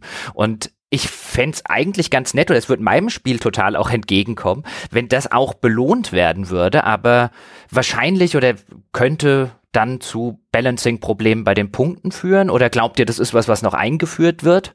So Teamspiel unterstützende Belohnung? Hm, vielleicht sogar sowas wie Klassen, die diverse Sachen Nein. haben. Der eine hat Munition mit, der andere ist der Sunny. Nee, ne? Das würde Nee, keine, keine, keine Klassen bitte. Ich meine, der eine kann ja den Sunny spielen. Du kannst ja einen haben, der sich ein bisschen im Hintergrund hält und dann einfach die Medpacks und so weiter dabei hat und die verteilt, wenn er das will. Aber Klassen, boah, nee. Aber Jochen, da geht's dir also bloß darum, dass du dich benachteiligt fühlst bei der Vergabe der komplett für das Gameplay irrelevanten äh, Belohnungspunkte. Ich fühle mich nicht übergangen oder benachteiligt. Also das ist jetzt nichts, wo ich jetzt davor sitze und sage, verdammt, warum geht denn das nicht? Das ist eher so eine Beobachtung, die ich gemacht habe, wo ich mir gedacht habe, okay, der Spieler, der jetzt vielleicht eher die Flanke abdeckt oder eher so ein bisschen Nachhut spielt und guckt, dass hinten nichts passiert und der dann zwei andere wiederbelebt und dafür sorgt, dass man es am Ende trotzdem noch schafft, der kriegt halt nach dem derzeitigen Stand so gut wie keine Punkte für das, was er gemacht hat, weil er selten einen anderen Gegner niederschießt. Das stört mich jetzt nicht total, aber ich habe mich halt einfach nur gefragt, ob das so eine Richtung wäre, wo man das Teamspiel noch ausbauen könnte. Meine These, ähm, das ist ein bisschen gesponnen, aber so fängt's dann an, ja. Wenn, wenn du dann auch vom Spiel belohnt werden willst und so ein paar Punkte, das wären doch eine schöne Belohnung und zack, schon ist man wieder bei Call of Duty, wo man ununterbrochen äh, die Awards und Medaillen um die Ohren gefeuert bekommt und diese Belohnung komplett entwertet wird. Ich finde das so gut, dass dieses Spiel auch diese Meisterleistung, 99 Spieler hinter sich zu lassen, am Ende der Letzte zu sein. Und was kommt? Winner, Winner, Chicken Dinner als Einblendung. Das hat jeder inzwischen wahrscheinlich schon mal gesehen, der sich mit dem Spiel beschäftigt hat, entweder weil er es geschafft hat oder weil er sich mal angeschaut hat. Das ist der langweiligste, nüchternste Siegbildschirm überhaupt. Es gibt keine Fanfare, keine Trophäe, da steht bloß dieser Satz, man startet neu und alles ist wie vorher. Und das finde ich super, dass dieses Spiel sich so minimal wie überhaupt eigentlich bloß mit einem Satz belohnt und ein paar mehr Punkten. Aber die sind auch nicht so dramatisch mehr als jetzt für jemanden, der einfach nur mitgemacht hat. Das ist fantastisch. Du hast, ja, wahrscheinlich hast du recht. Wahrscheinlich wäre das ganze Spiel sowieso noch besser, wenn es überhaupt keine Punkte gäbe. Wenn es wirklich nur darum Ja. ginge, am Ende der eine Überlebende zu sein. Natürlich werden sie diese Punkte einbauen müssen, weil sie wollen ja auch noch auf dem Steam Marketplace Loot Crates und so weiter verkaufen.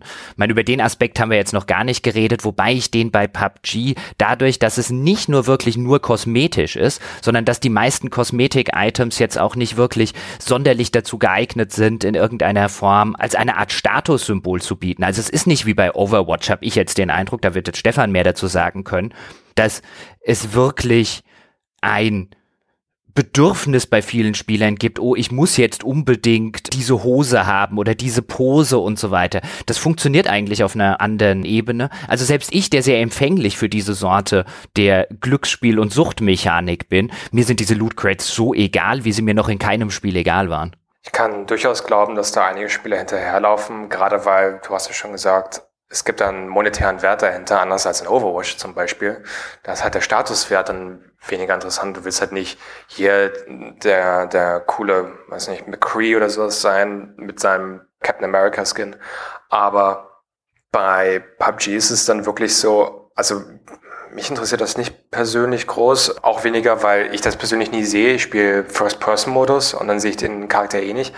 Und wie der dann aussieht, ist es mir auch egal, zumal du ja die ganzen kosmetischen Items auch im Level findest. Du kannst ja Sachen, die für sehr, sehr viel Geld verkauft werden im, im Steam-Market, kannst du auch einfach im, im Spiel locker finden, in jedem Match und dann anziehen dort.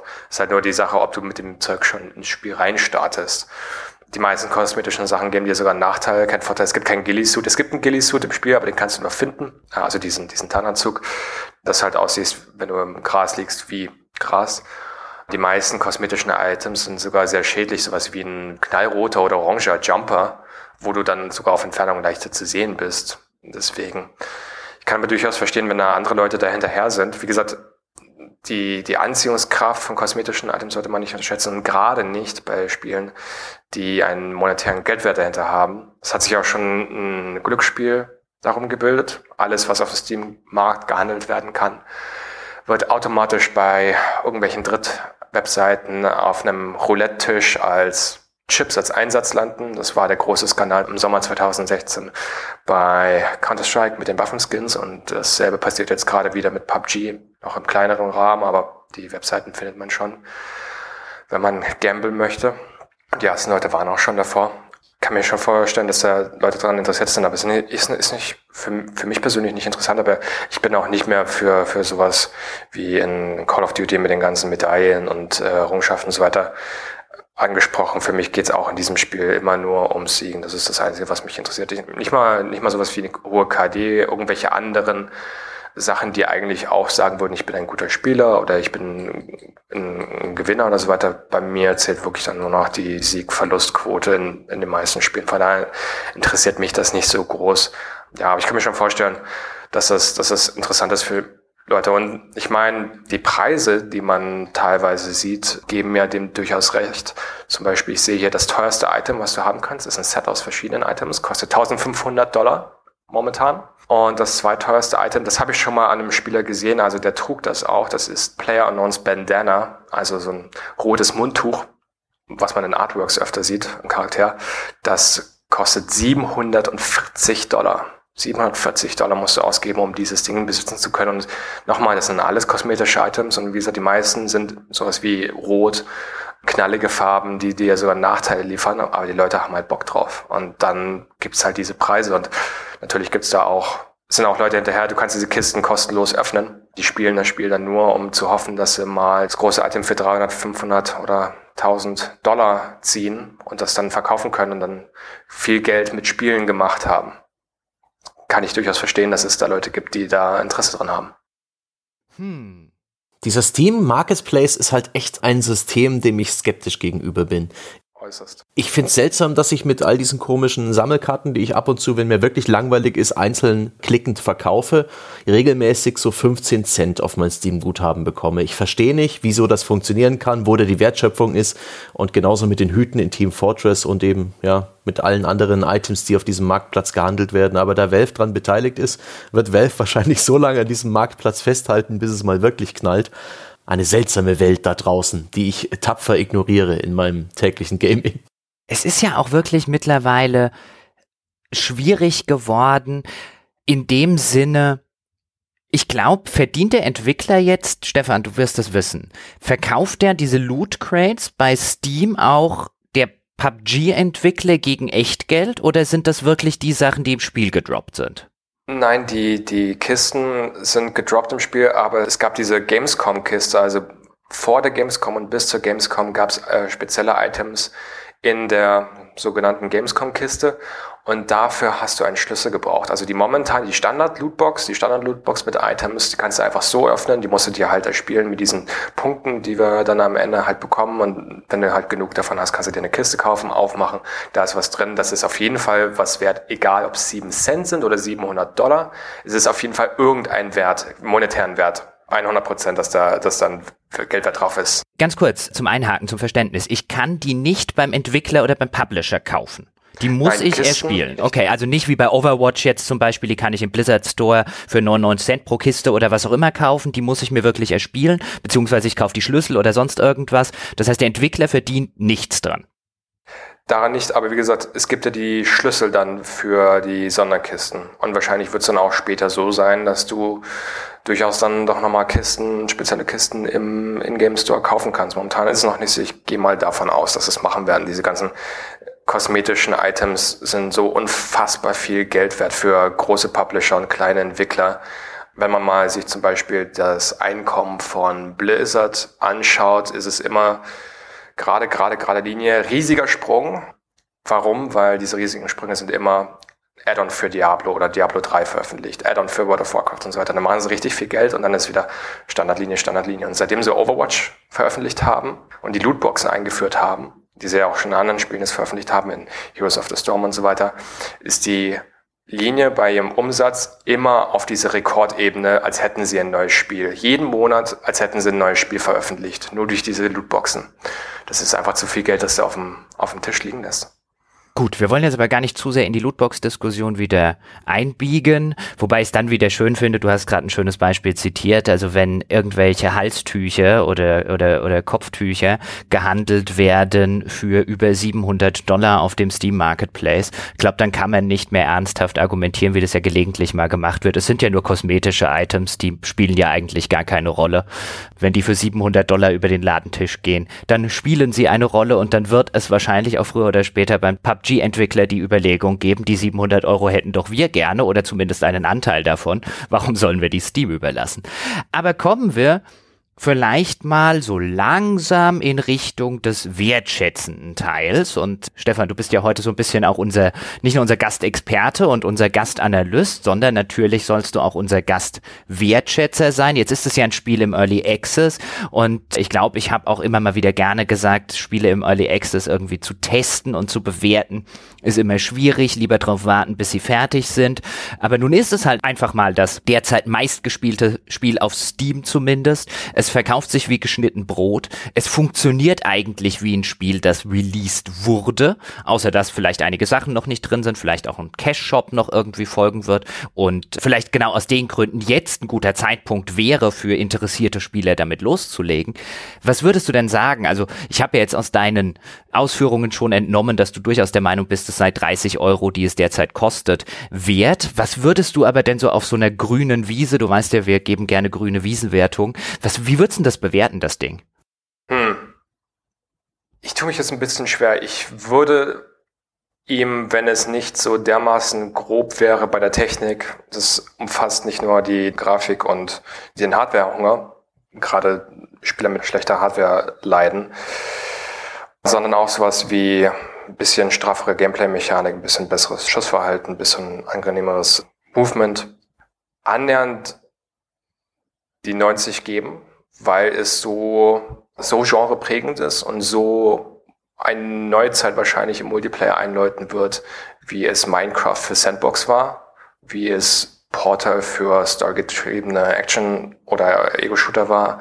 Das ist, würde ich schon sagen, ein nächster Schritt im Videospielbereich und so innovativ. Ich meine, gut, es gab schon andere Spiele in dieser Art, aber auch die meisten waren eben von Brandon Green. Von daher würde ich mal sagen, er ist der, der Genrebegründer. Sowas Innovatives, sowas Straffes, sowas Spaßbringendes, würde ich sagen, ist ein ausgezeichnetes Spiel kratzt zumindest annähernd an der 90, wenn diese ganzen technischen Probleme und das Gameplay ein bisschen gestraft werden würde. Ansonsten würde ich runtergehen, aber nicht viel weiter. Einfach nur um die Innovation zu belohnen. Ja, es hat seine Schwächen, aber die Innovation, die das hat und was es ist für Multiplayer-Shooter, dass es so anders nicht gibt, ist zu wertvoll, als dass man, dass man dem irgendwie einen mittleren 70er oder 80er geben müsste. Hm, bevor ich jetzt den mittleren 70er oder 80er gebe, Sebastian, Oh man, ich tue mich damit schwer. Ich bin lange nicht der Meinung, ich habe es genug gespielt, um es wirklich gründlich zu wertschätzen, um da wirklich eine fundierte Meinung abzugehen. Aber großer Gott, hatte ich einen Heidenspaß damit. Es erscheint mir eins dieser Spiele zu sein, ähnlich wie Rocket League, die kann jeder spielen. Jeder, der schon mal irgendwie mit einem Shooter klargekommen hat, klargekommen ist, der kann damit Spaß haben der kann sich ein paar Freunde schnappen, mit denen er ohnehin gern vielleicht ein bisschen äh, labert und das praktisch zur Feierabendaktivität machen. Da sehe ich den großen Wurf, der den Entwicklern und dem Designer gelungen ist. Es ist das Spiel, das eigentlich jeder Zocker einlegen kann und deswegen funktioniert es meiner Meinung nach auch als Phänomen so gut. Und natürlich ist es toll, das jetzt endlich nachzuholen. Habe ich großartige Spielerfahrungen gemacht, habe ich irgendwie wirklich mich selbst auch überrascht, damit wie, wie meine Vorurteile sich da in Wohlgefallen aufgelöst haben angesichts der entsetzlichen Technik. Wir haben ja auch zusammen mit dem Zuhörer Soldberg gespielt und ich glaube, das war auch seine erste oder zweite Runde und der junge Mann war die ganze Zeit nur am Staunen, wie, wie unglaublich schlecht alles funktioniert, wie seine Tastaturbindung plötzlich verschwunden ist, was alles nicht so richtig geht, wie er erwartet, wie sperrig sich das alles anfühlt. Das sollten ja eigentlich Dinge sein, die mir ins Spiel völlig verhageln, aber in dem Fall haben sie halt vom Spielprinzip, von dieser grundlegenden Essenz den Nagel derart auf den Kopf getroffen, dass ich hier ja eigentlich auch eine 90 aus Prinzip sehe, einfach weil, weil es der perfekte Zufall ist, der Perfect Storm, der da zusammengekommen ist und ein Spiel geschaffen hat, das wirklich Phänomen ist. Und es ist kein Moorhuhn. Es ist keine Blase, die da sich aufbläht, sondern ich bin der Meinung, das geht sogar noch weiter mit der Player Unknowns Battlegrounds Begeisterung. Was wir da gerade erleben, ist kein Strohfeuer, sondern das wird das Shooter-Genre auf die nächsten Jahre spürbar beeinflussen. Nach Call of Duty 4 Modern Warfare, das auch zehn Jahre lang die Shooter-Landschaft beeinflusst hat, haben wir hier das nächste große Ding vor uns. Ich hatte toujours Spaß, ich sag auch 90. Huiuiuiuiui. Jetzt muss ich wieder den Spaßverderber geben. Ich muss wieder den Spaßverderber spielen. Das ist, ach, der Sebastian bringt mich immer in diese Grinch-Rolle rein, weißt du? Aber das ist doch okay, weil wir haben, wir haben ja jetzt provoziert und auch gesagt, mit welchen Vorbehalten wir das geben. Das ist ja dann in Ordnung, dann zu sagen, ja, aber diese, diese Vorbehalte teile ich nicht und ich würde dann eine realistische Einschätzung geben. Das ist ja in Ordnung so.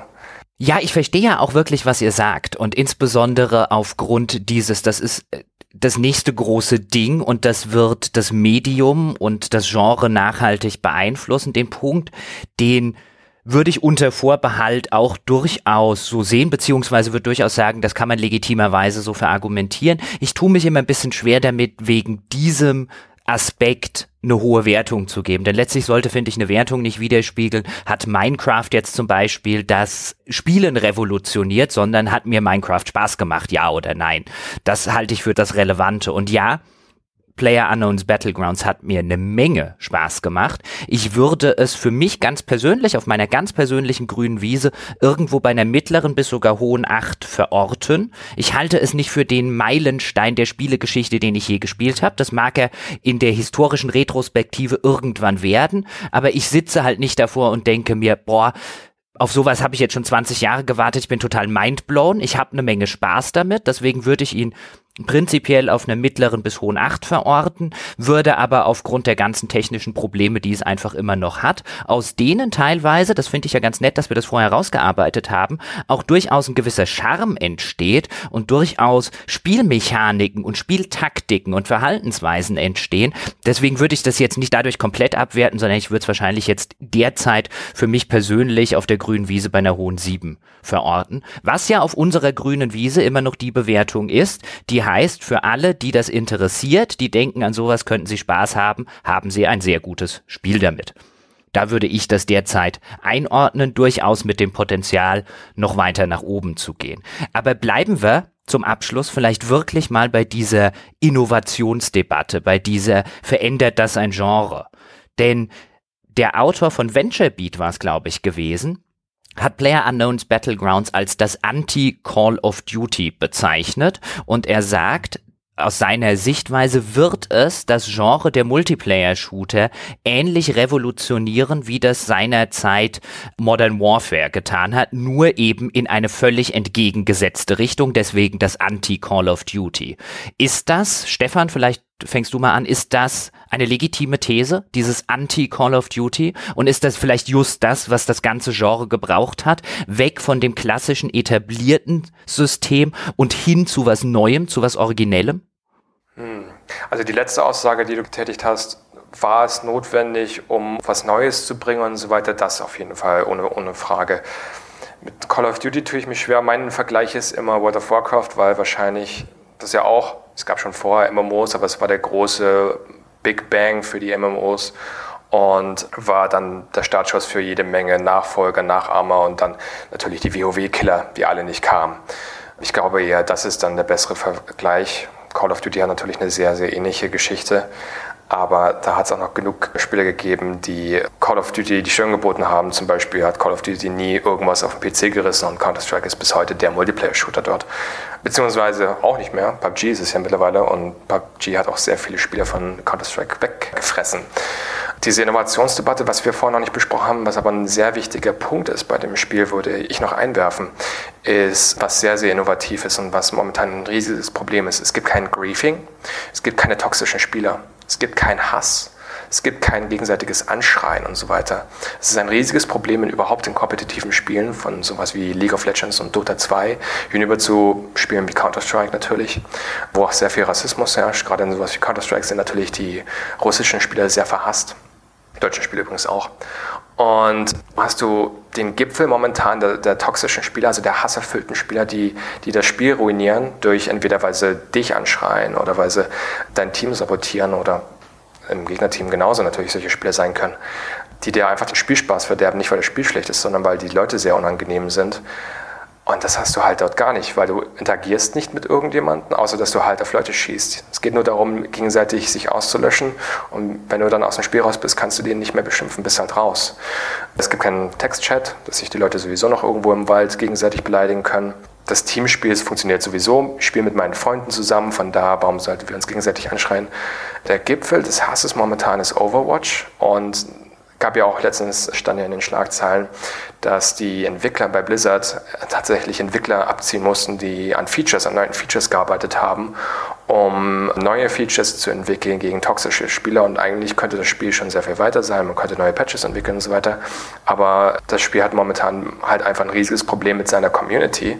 Das Spiel ist an sich sehr okay, aber die Leute sind halt einfach Arschlöcher, kann man nicht anders sagen. Und viel, sehr viel schlimmer als jedes andere Spiel. Also nichts ist so schlimm wie Overwatch.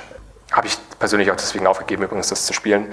Und da ist halt ein, PUBG ist ein Hafen dafür. Das ist ein Hafen des Friedens, der Ruhe. Es ist kein ruhiges Spiel. Ich spiele halt immer noch gegen andere Leute.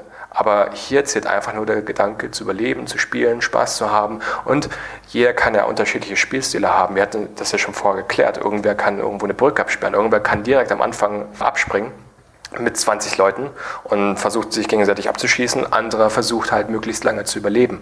Jeder kann seinen eigenen Spielstil pflegen und damit geht man sich nicht gegenseitig auf die Nerven. Man ruiniert nicht gegenseitig das Spiel, sondern ehrlich gesagt führt es noch dazu, dass das Spiel PUBG sehr viel interessanter, sehr viel bunter ist, weil man so viele unterschiedliche bunte Leute, Spielarten, unterschiedliche Menschen und, äh, Gameplay-Taktiken, Möglichkeiten in einen Match reinwerfen kann, ohne dass es zu irgendwelchen Problemen kommen kann das ist auf jeden Fall eine immense Innovation und die es auch gebraucht hat. Gerade wie gesagt, bei Spielen wie Overwatch, die momentan die Höhe und das absolute Maß äh, an, an toxischen Spielern ausmachen. Es ist echt interessant. Gerade das Kappen dieser Verbindung zwischen Spielern, siehe auch Hearthstone, das auch keinen Sprachchat bietet, keinen Voice-Chat, sondern bloß vorgefertigte Antwortmöglichkeiten die, die sorgt wirklich für eine, für eine echt angenehme Spielatmosphäre, zu der man gern zurückkehrt. Äh, ich äh, mute tatsächlich den Voice-Chat von PlayerUnknown's Battlegrounds, weil der nervt, gerade auf dieser Stadtinsel. Und wenn man dann ins Match startet, das kann manchmal ein bisschen plärrig sein, weil viele Leute auch vielleicht nicht das beste Headset haben oder Musik laufen. Aber ansonsten, ja, gibt's keine Interaktion mit anderen Leuten und das ist auch vielleicht ein Hinweis, den hätten wir eher bringen sollen. Im Mehrspieler haben wir es bis jetzt nur mit Leuten gespielt, die wir praktisch uns organisiert haben. Jochen Jochen und ich oder unsere Discord-User, die haben sich dann eben spontan gefunden und da hat man dann eben seine Clique. Ich habe noch nie probiert, mit Randoms in einem Team zu spielen. Ich weiß nicht, wie gut das funktioniert. Ich glaube aber, jeder, der daran interessiert ist, sollte schon wissen, dass wenn er gemeinsam spielen will, dass er sich seine Freunde suchen muss. Da gibt's ja auch in, in Online-Communities genügend Möglichkeiten, in Clans und so weiter, Leute zu finden, äh, das vorweg. Aber das Anti-Call of Duty empfinde ich auch, weil dieses Spiel keinen einzigen Balken hat, den man wachsen lässt. Keine Waffenlevels, keine Challenges, keine Herausforderungen, keine Achievements. Es ist so reduziert. All diese Spielmechaniken und Systeme, die Multiplayer-Shooter in den letzten zehn Jahren angehäuft haben und sie auch so ein bisschen Skinnerbox-mäßig manipulieren, indem sie uns ständig neue Erfolge geben, Erfolgserlebnisse, kleine Endorphinräusche, die sind da alle weg und ich glaube, das ist ein riesiger ja, a breath of fresh air. Wie sagt man das? Es ist frischer Wind im Genre. Es ist etwas, ich glaube, zu dem auch viele Spieler, auch ältere Spieler, regelrecht erleichtert zurückkehren. Endlich wieder zocken wie früher. Es ist nicht mehr, dieses Spiel ist nicht so vollgeschissen wie andere Genrevertreter. Und das ist herrlich. Wunderbar. Zwei Punkte. Erstens, ich habe es durchaus das ein oder andere Mal mit Randoms im Team probiert und es lief eigentlich immer gut. Also ich hatte jetzt keinen irgendwie Troll dabei oder keinen, der mein Spiel gestört hätte, sondern im Gegenteil, es wurde durchaus versucht, taktisch zu arbeiten, weil natürlich auch jeder ein Interesse daran hat, so weit wie möglich zu kommen in diesem Teamspiel. Es gab nur immer mal wieder gerne Probleme bei der Verständigung, wenn dann vielleicht jetzt jemand aus Russland im Team ist und jemand aus, keine Ahnung, aus Korea oder was auch immer und dann vielleicht nicht des Englischen so mächtig ist, aber das lief eigentlich ganz gut, aber du hast schon recht insofern, dass es wahrscheinlich den meisten Spaß macht, wenn man halt den ein oder anderen findet, mit dem man regelmäßig zusammenspielen kann. Entweder im Freundeskreis oder eben wie bei uns. Hey, man kann auf unseren Discord gehen, kann dort nach Leuten gucken. Da laufen derzeit eigentlich tagsüber und abends immer zwei bis drei verschiedene PUBG Channels. Also wer Mitspieler sucht, bei uns wird er definitiv fündig und vielleicht wird er auch das ein oder andere Mal mit Sebastian und mir Vorlieb nehmen müssen im Team, statt mit den etwas besseren Leuten aus dem Discord. Kann gut sein. Ich habe nämlich wirklich noch Lust, das weiterzuspielen. Ich bin aber echt froh, Stefan, dass du den Punkt angesprochen hast. Ich finde nämlich einen fantastischen Punkt, dass es ein Spiel ist, das in seiner DNA integriert hat. Und ich bin mir nicht sicher, ob das eine bewusste Entscheidung war oder ob das mehr oder weniger zufällig und organisch passiert ist, dass es ein Spiel ist in diesem Multiplayer-Kosmos, der nicht nur sehr toxisch geworden ist, sondern halt auch echt gefühlt von sehr, sehr vielen Trollen überrannt wird, von sehr, sehr vielen Menschen, denen es Spaß macht, anderen Menschen das Spiel zu versauen. Sei das, indem sie toxisch im Chat sind, sei das, indem sie sich im Spiel einfach teamfeindlich verhalten, sei es, ob sie AFK gehen, da gibt's ja immer die ganzen Problematiken damit und so weiter und so fort. Und dieses Player Unknown Battlegrounds, Player Unknowns Battlegrounds, diese Esse machen mich wahnsinnig. Auf jeden Fall dieses äh, Plankbett ist ein Spiel, das es wirklich in der DNA hat, dass du es niemandem versauen kannst. Denn was willst du machen? Selbst wenn du am Anfang sozusagen Leute campst oder sonst irgendwas, alle diese Dinge, die in anderen Spielen vielleicht verpönt werden, sind dort legitim und versauen mir nicht das Spiel. Das Einzige, was mir einfallen würde, wie man wirklich aktiv anderen Leuten den Spielspaß nehmen könnte, wäre, dass man in einem Team mit Leuten zusammenspielt und es gibt ja Friendly Fire und die einfach umschießt. Aber selbst dann, dann ist die Runde halt nach 30 Sekunden irgendwie für die anderen Leute vorbei und die Wahrscheinlichkeit, dass man sich irgendwo wieder trifft, ist eher verschwindend gering angesichts der Masse an Spielern, die es da gibt. Deswegen finde ich das einen ausgezeichneten Punkt, der glaube ich viel zu dem Erfolg und vor allen Dingen zu, ja, dem guten Feeling dieses Spiels beiträgt, dass man es gefühlt einfach nie mit Arschlöchern, mit Trollen oder mit irgendwelchen toxischen Typen zu tun hat. Sehr, sehr guter Punkt.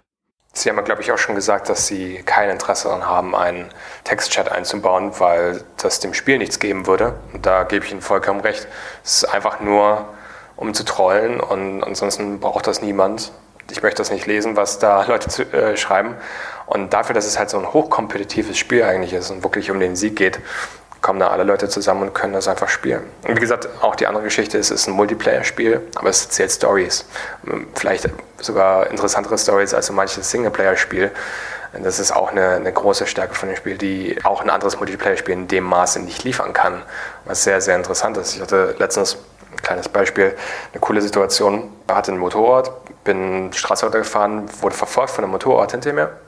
Irgendwann sehe ich vor mir, dass, die, dass sich die Straße gabelt. Ich bremse ab, springe vom Motorrad runter, zwischen eben dieser Gabelung, fange an halt auf den Typen zu schießen. Ich kill ihn nicht, aber ich treffe oft genug, dass er 10, 15 Prozent Lebenspunkte hat maximal. Der war sehr, sehr niedrig. Und dann fährt er einfach weiter, fährt weiter. Und ich gucke halt unten in die Killanzeige. Es gibt natürlich die Anzeige, wer wie wo stirbt. Und dann sehe ich auf einmal, XYZ stirbt an Fallschaden. Und ich war mir so sicher, ich, ich, wusste nicht, wie der Typ heißt, aber ich war mir so sicher, der ist aus Panik beim vollen Fahren vom Motorrad runtergesprungen und du nimmst halt Fallschaden, wenn du aus einem fahrenden Fahrzeug, egal ob Auto oder Motorrad, einfach rausspringst und ist da verendet. Ich laufe die Straße runter und ich lache mich tot. Da liegt er mitten auf der Straße. Äh, hat sich quasi selbst umgebracht. Und diese kleinen witzigen Geschichten, die du aus einem 1 gegen 1 Situation irgendwo hast, ja, was man eigentlich früher mal als Battlefield-Moment gesagt hat, diese irren Situationen, aber schafft dieses Spiel wunderbar immer aufs Neue zu erzählen, ungeskriptet und mit immer neuen Spielern in immer neuen Situationen. Das ist wunderbar. ja, ja, ich, ich, weiß, was du erzählen willst. Komm, erzähl. Das ist toll. Als wir mit dem Jeep unterwegs waren, ich glaube, wir waren sogar noch zu viert, da war das Team komplett und wir fahren so durch die Walachei und merken, oh, das Benzin ist gleich alle. Und was sehen wir? Da haben ein paar Leute ein Auto abgestellt. Oh Gott, da brennt Licht. Die sind da gerade in den Häusern, schnell, schnell. Dann sind wir alle rein in das neue Auto und haben es ihn geklaut und sind feixend von dann gefahren. So gut. ja, der kann sich noch an die Runde erinnern. Wir haben just jetzt vor der Aufzeichnung noch eine gespielt. Die war auch herrlich, weil wir sind irgendwo gelandet wo es vergleichsweise schlechtes Loot gab. Wir waren auch noch relativ weit von der Safe Zone entfernt. Und dann haben wir uns halt drauf zubewegt und haben halt gedacht, na gut, selbst wenn wir da jetzt reinkommen, weißt du, mit unserem Equipment, das wird jetzt eh irgendwie spaßig und haben einfach beschlossen, oh, da drüben auf dieser Farm, da ballern sich offensichtlich zwei Teams ganz fürchterlich über den Haufen. Da gehen wir jetzt mal dazu und gucken, ob irgendwelche Überlebenden da sind, die wir über den Haufen ballern können, um die alle zu looten. Dann haben wir noch festgestellt, oh, sind überhaupt noch welche da? Sind die schon irgendwie weg? Im nächsten Moment war Sebastian tot. Und dann kam aber noch ein dieses, der ist da hinten, hinter dieser Wand, da hinten, hinter dem roten Haus links und so. Dann konnte ich ihn so ein bisschen in die Zange nehmen, habe ihn von hinten erwischt und dachte schon, das war der einzige, weil Sebastian natürlich vorher auch keinen anderen gesehen hat. Will ihn gerade looten, dann schießt sein Kumpel auf mich. Ich schaff's gerade noch mit gefühlt einem Hitpoint irgendwie hinter einer, hinter einem kleinen Schuppen zu verschwinden und denke mir, gut, was machst du jetzt mit deinem einen doofen Hitpoint? Während der Typ wahrscheinlich hier das Loot von irgendwie vier anderen Spielern gerade hat und dann sagt Sebastian, hast du eine Granate? Und ich so, hm, hm, ja. Ja, dann schmeißen wir die jetzt einfach mal blind in das Haus gegenüber. Was soll schon passieren? Bist ja sozusagen eh tot. Dann flog dieser andere Typ irgendwie durch die Luft, der halt mitten im Granatenradius war. Und plötzlich stand ich da. Ich, natürlich Duo-Spiel, es war nur noch einer dann von unserem Team übrig. Aber ich war bis an die Zähne bewaffnet. Und Sebastians erste Idee war aussitzen. Ab jetzt aussitzen. Ja, natürlich. Ah, das, das Spiel ist großartig. Ja, da kommen echt tolle, tolle Situationen zustande. Ah, ich hab's dann übrigens noch, wie viel, wie viel da sind wir gewonnen? Siebter oder Sechster immerhin? Das war echt in Ordnung. Da warst du ja. in, den, in den Top Ten. Wir waren in den Top Ten, ja? Ja, Wir. ich hättest du, hättest du ihn nicht äh, heldenhaft mit deinem Leben abgelenkt? Ja. Für das Team geopfert. Ah, ja, aber solche Sachen, jetzt habe ich wieder richtig Lust, das Spiel weiterzuspielen. Also, meine sehr verehrten Damen und Herren, ich hoffe oder wir alle hoffen, dass Sie vielleicht jetzt und dass ihr vielleicht jetzt mit dieser Folge so ein bisschen, wenn ihr es nur vorher nicht hattet, die Faszination an diesem Spiel und das Phänomen dieses Spiels verstehen, denn mir ging es tatsächlich auch so, bevor ich das gespielt habe, ich hatte keine richtige Vorstellung von diesem Spiel. Ich habe Tests gelesen, ich habe Artikel drüber gelesen, ich habe wahrscheinlich mehr News drüber gesehen, als ich jemals über ein Spiel lesen wollen würde, weil es natürlich gerade der letzte heiße Scheiß ist und alles zu irgendwie einer News aufgemacht wird, weil die wahrscheinlich klicken wie bescheuert. Kommt zu Gamester, wenn ihr die News haben wollt, by the way. ja, ich hatte wirklich aber keine konnte nicht den Finger drauflegen, was ist jetzt diese Faszination? Was ist dieses, was macht dieses Phänomen aus? Warum spielen das so viele Leute so gerne? Denn wenn man einfach nur liest, worum es geht, es ist nicht das gleiche, als es gespielt zu haben. Deswegen war meine Hoffnung mit dieser Folge, dass vielleicht auch diejenigen, die das noch nicht gespielt haben, die so wie Sebastian und ich so ein bisschen davor saßen und sich so gefragt haben, warum geht das Ding so durch die Decke, dass wir die Frage vielleicht so ein bisschen beantworten konnten. Das wäre meine Hoffnung. Ich denke schon. Und ich bin auch Stefan dankbar für die Bemerkung, dass dieses Spiel Geschichten erzählt. Denn der Gedanke ist mir so nie gekommen, aber als es erwähnte, fiel es mir wie Schuppen vor den Augen. Super. Genau das tut's. Ja, ist ein tolles Spiel in der, in der Beziehung auf jeden Fall. Meine Damen und Herren, dann wären wir mit diesen kuscheligen Worten am Ende der heutigen Episode. Danke an Sebastian und natürlich auch vielen Dank an den Stefan, dass er sich die Zeit genommen hat. Gerne, gerne. Ja, gerne jederzeit wieder. Und natürlich auch Ihnen und euch allen vielen Dank, dass ihr an diesem Wahlsonntag zugehört habt. Ich hoffe, ihr wart schon draußen im Wahllokal, habt euer Kreuzchen gemacht. Wenn nicht, dann bitte ich euch und wir alle bitten euch an dieser Stelle, geht wählen, macht euer Kreuz irgendwo. Wählen ist immer besser als nicht wählen. Und wer uns wählen will, wer sagen will, nach diesem Podcast und nach den ganzen anderen Podcasts vorher, ich wähle jetzt die Option, diesem Podcast ein bisschen Geld zukommen zu lassen, der kann das auf unserer Patreon-Seite tun, auf patreon.com slash auf ein Bier bekommt ihr für 5 Dollar im Monat sämtliche Spiele relevanten Bäckerinhalte. Wer nur mal reinschnuppern will, kann das ebenfalls über das 1 Dollar Tier. Dann bekommt ihr jeden Monat das Altbier, zum Beispiel schon nächste Woche mit einem noch geheimen Thema. Wer sagt, okay, ich würde gern The Pot wählen, aber nicht unbedingt mit meinem hart und sauer verdienten Geld, der kann aber wenigstens auf iTunes gehen und die verdiente 5-Sterne-Bewertung rausrücken. Damit helft ihr diesem Podcast und diesem Projekt sichtbar zu bleiben, neue Hörer zu gewinnen und neue Hörer sind sehr gut. Wer darüber hinaus über Spiele mit uns und mit anderen Menschen diskutieren will, kann das im Weltbesten Spieleforum unter forum.gamespodcast.de tun. Dort findet ihr übrigens auch den Link zu unserem Discord-Channel. Wer dann zum Beispiel auf die Idee kommt, mal mit mir oder Sebastian oder mit anderen Hörern Player Unknowns Battlegrounds spielen zu wollen, da ist der Link dafür. Kommt gerne auch in den Discord, unterhaltet euch dort mit uns und Ansonsten bin ich, glaube ich, ziemlich gut durchgekommen mit dem André-Monolog und würde sagen Ihnen und euch allen noch einen schönen Sonntag. Wir hören uns nächste Woche wieder. Bis dahin.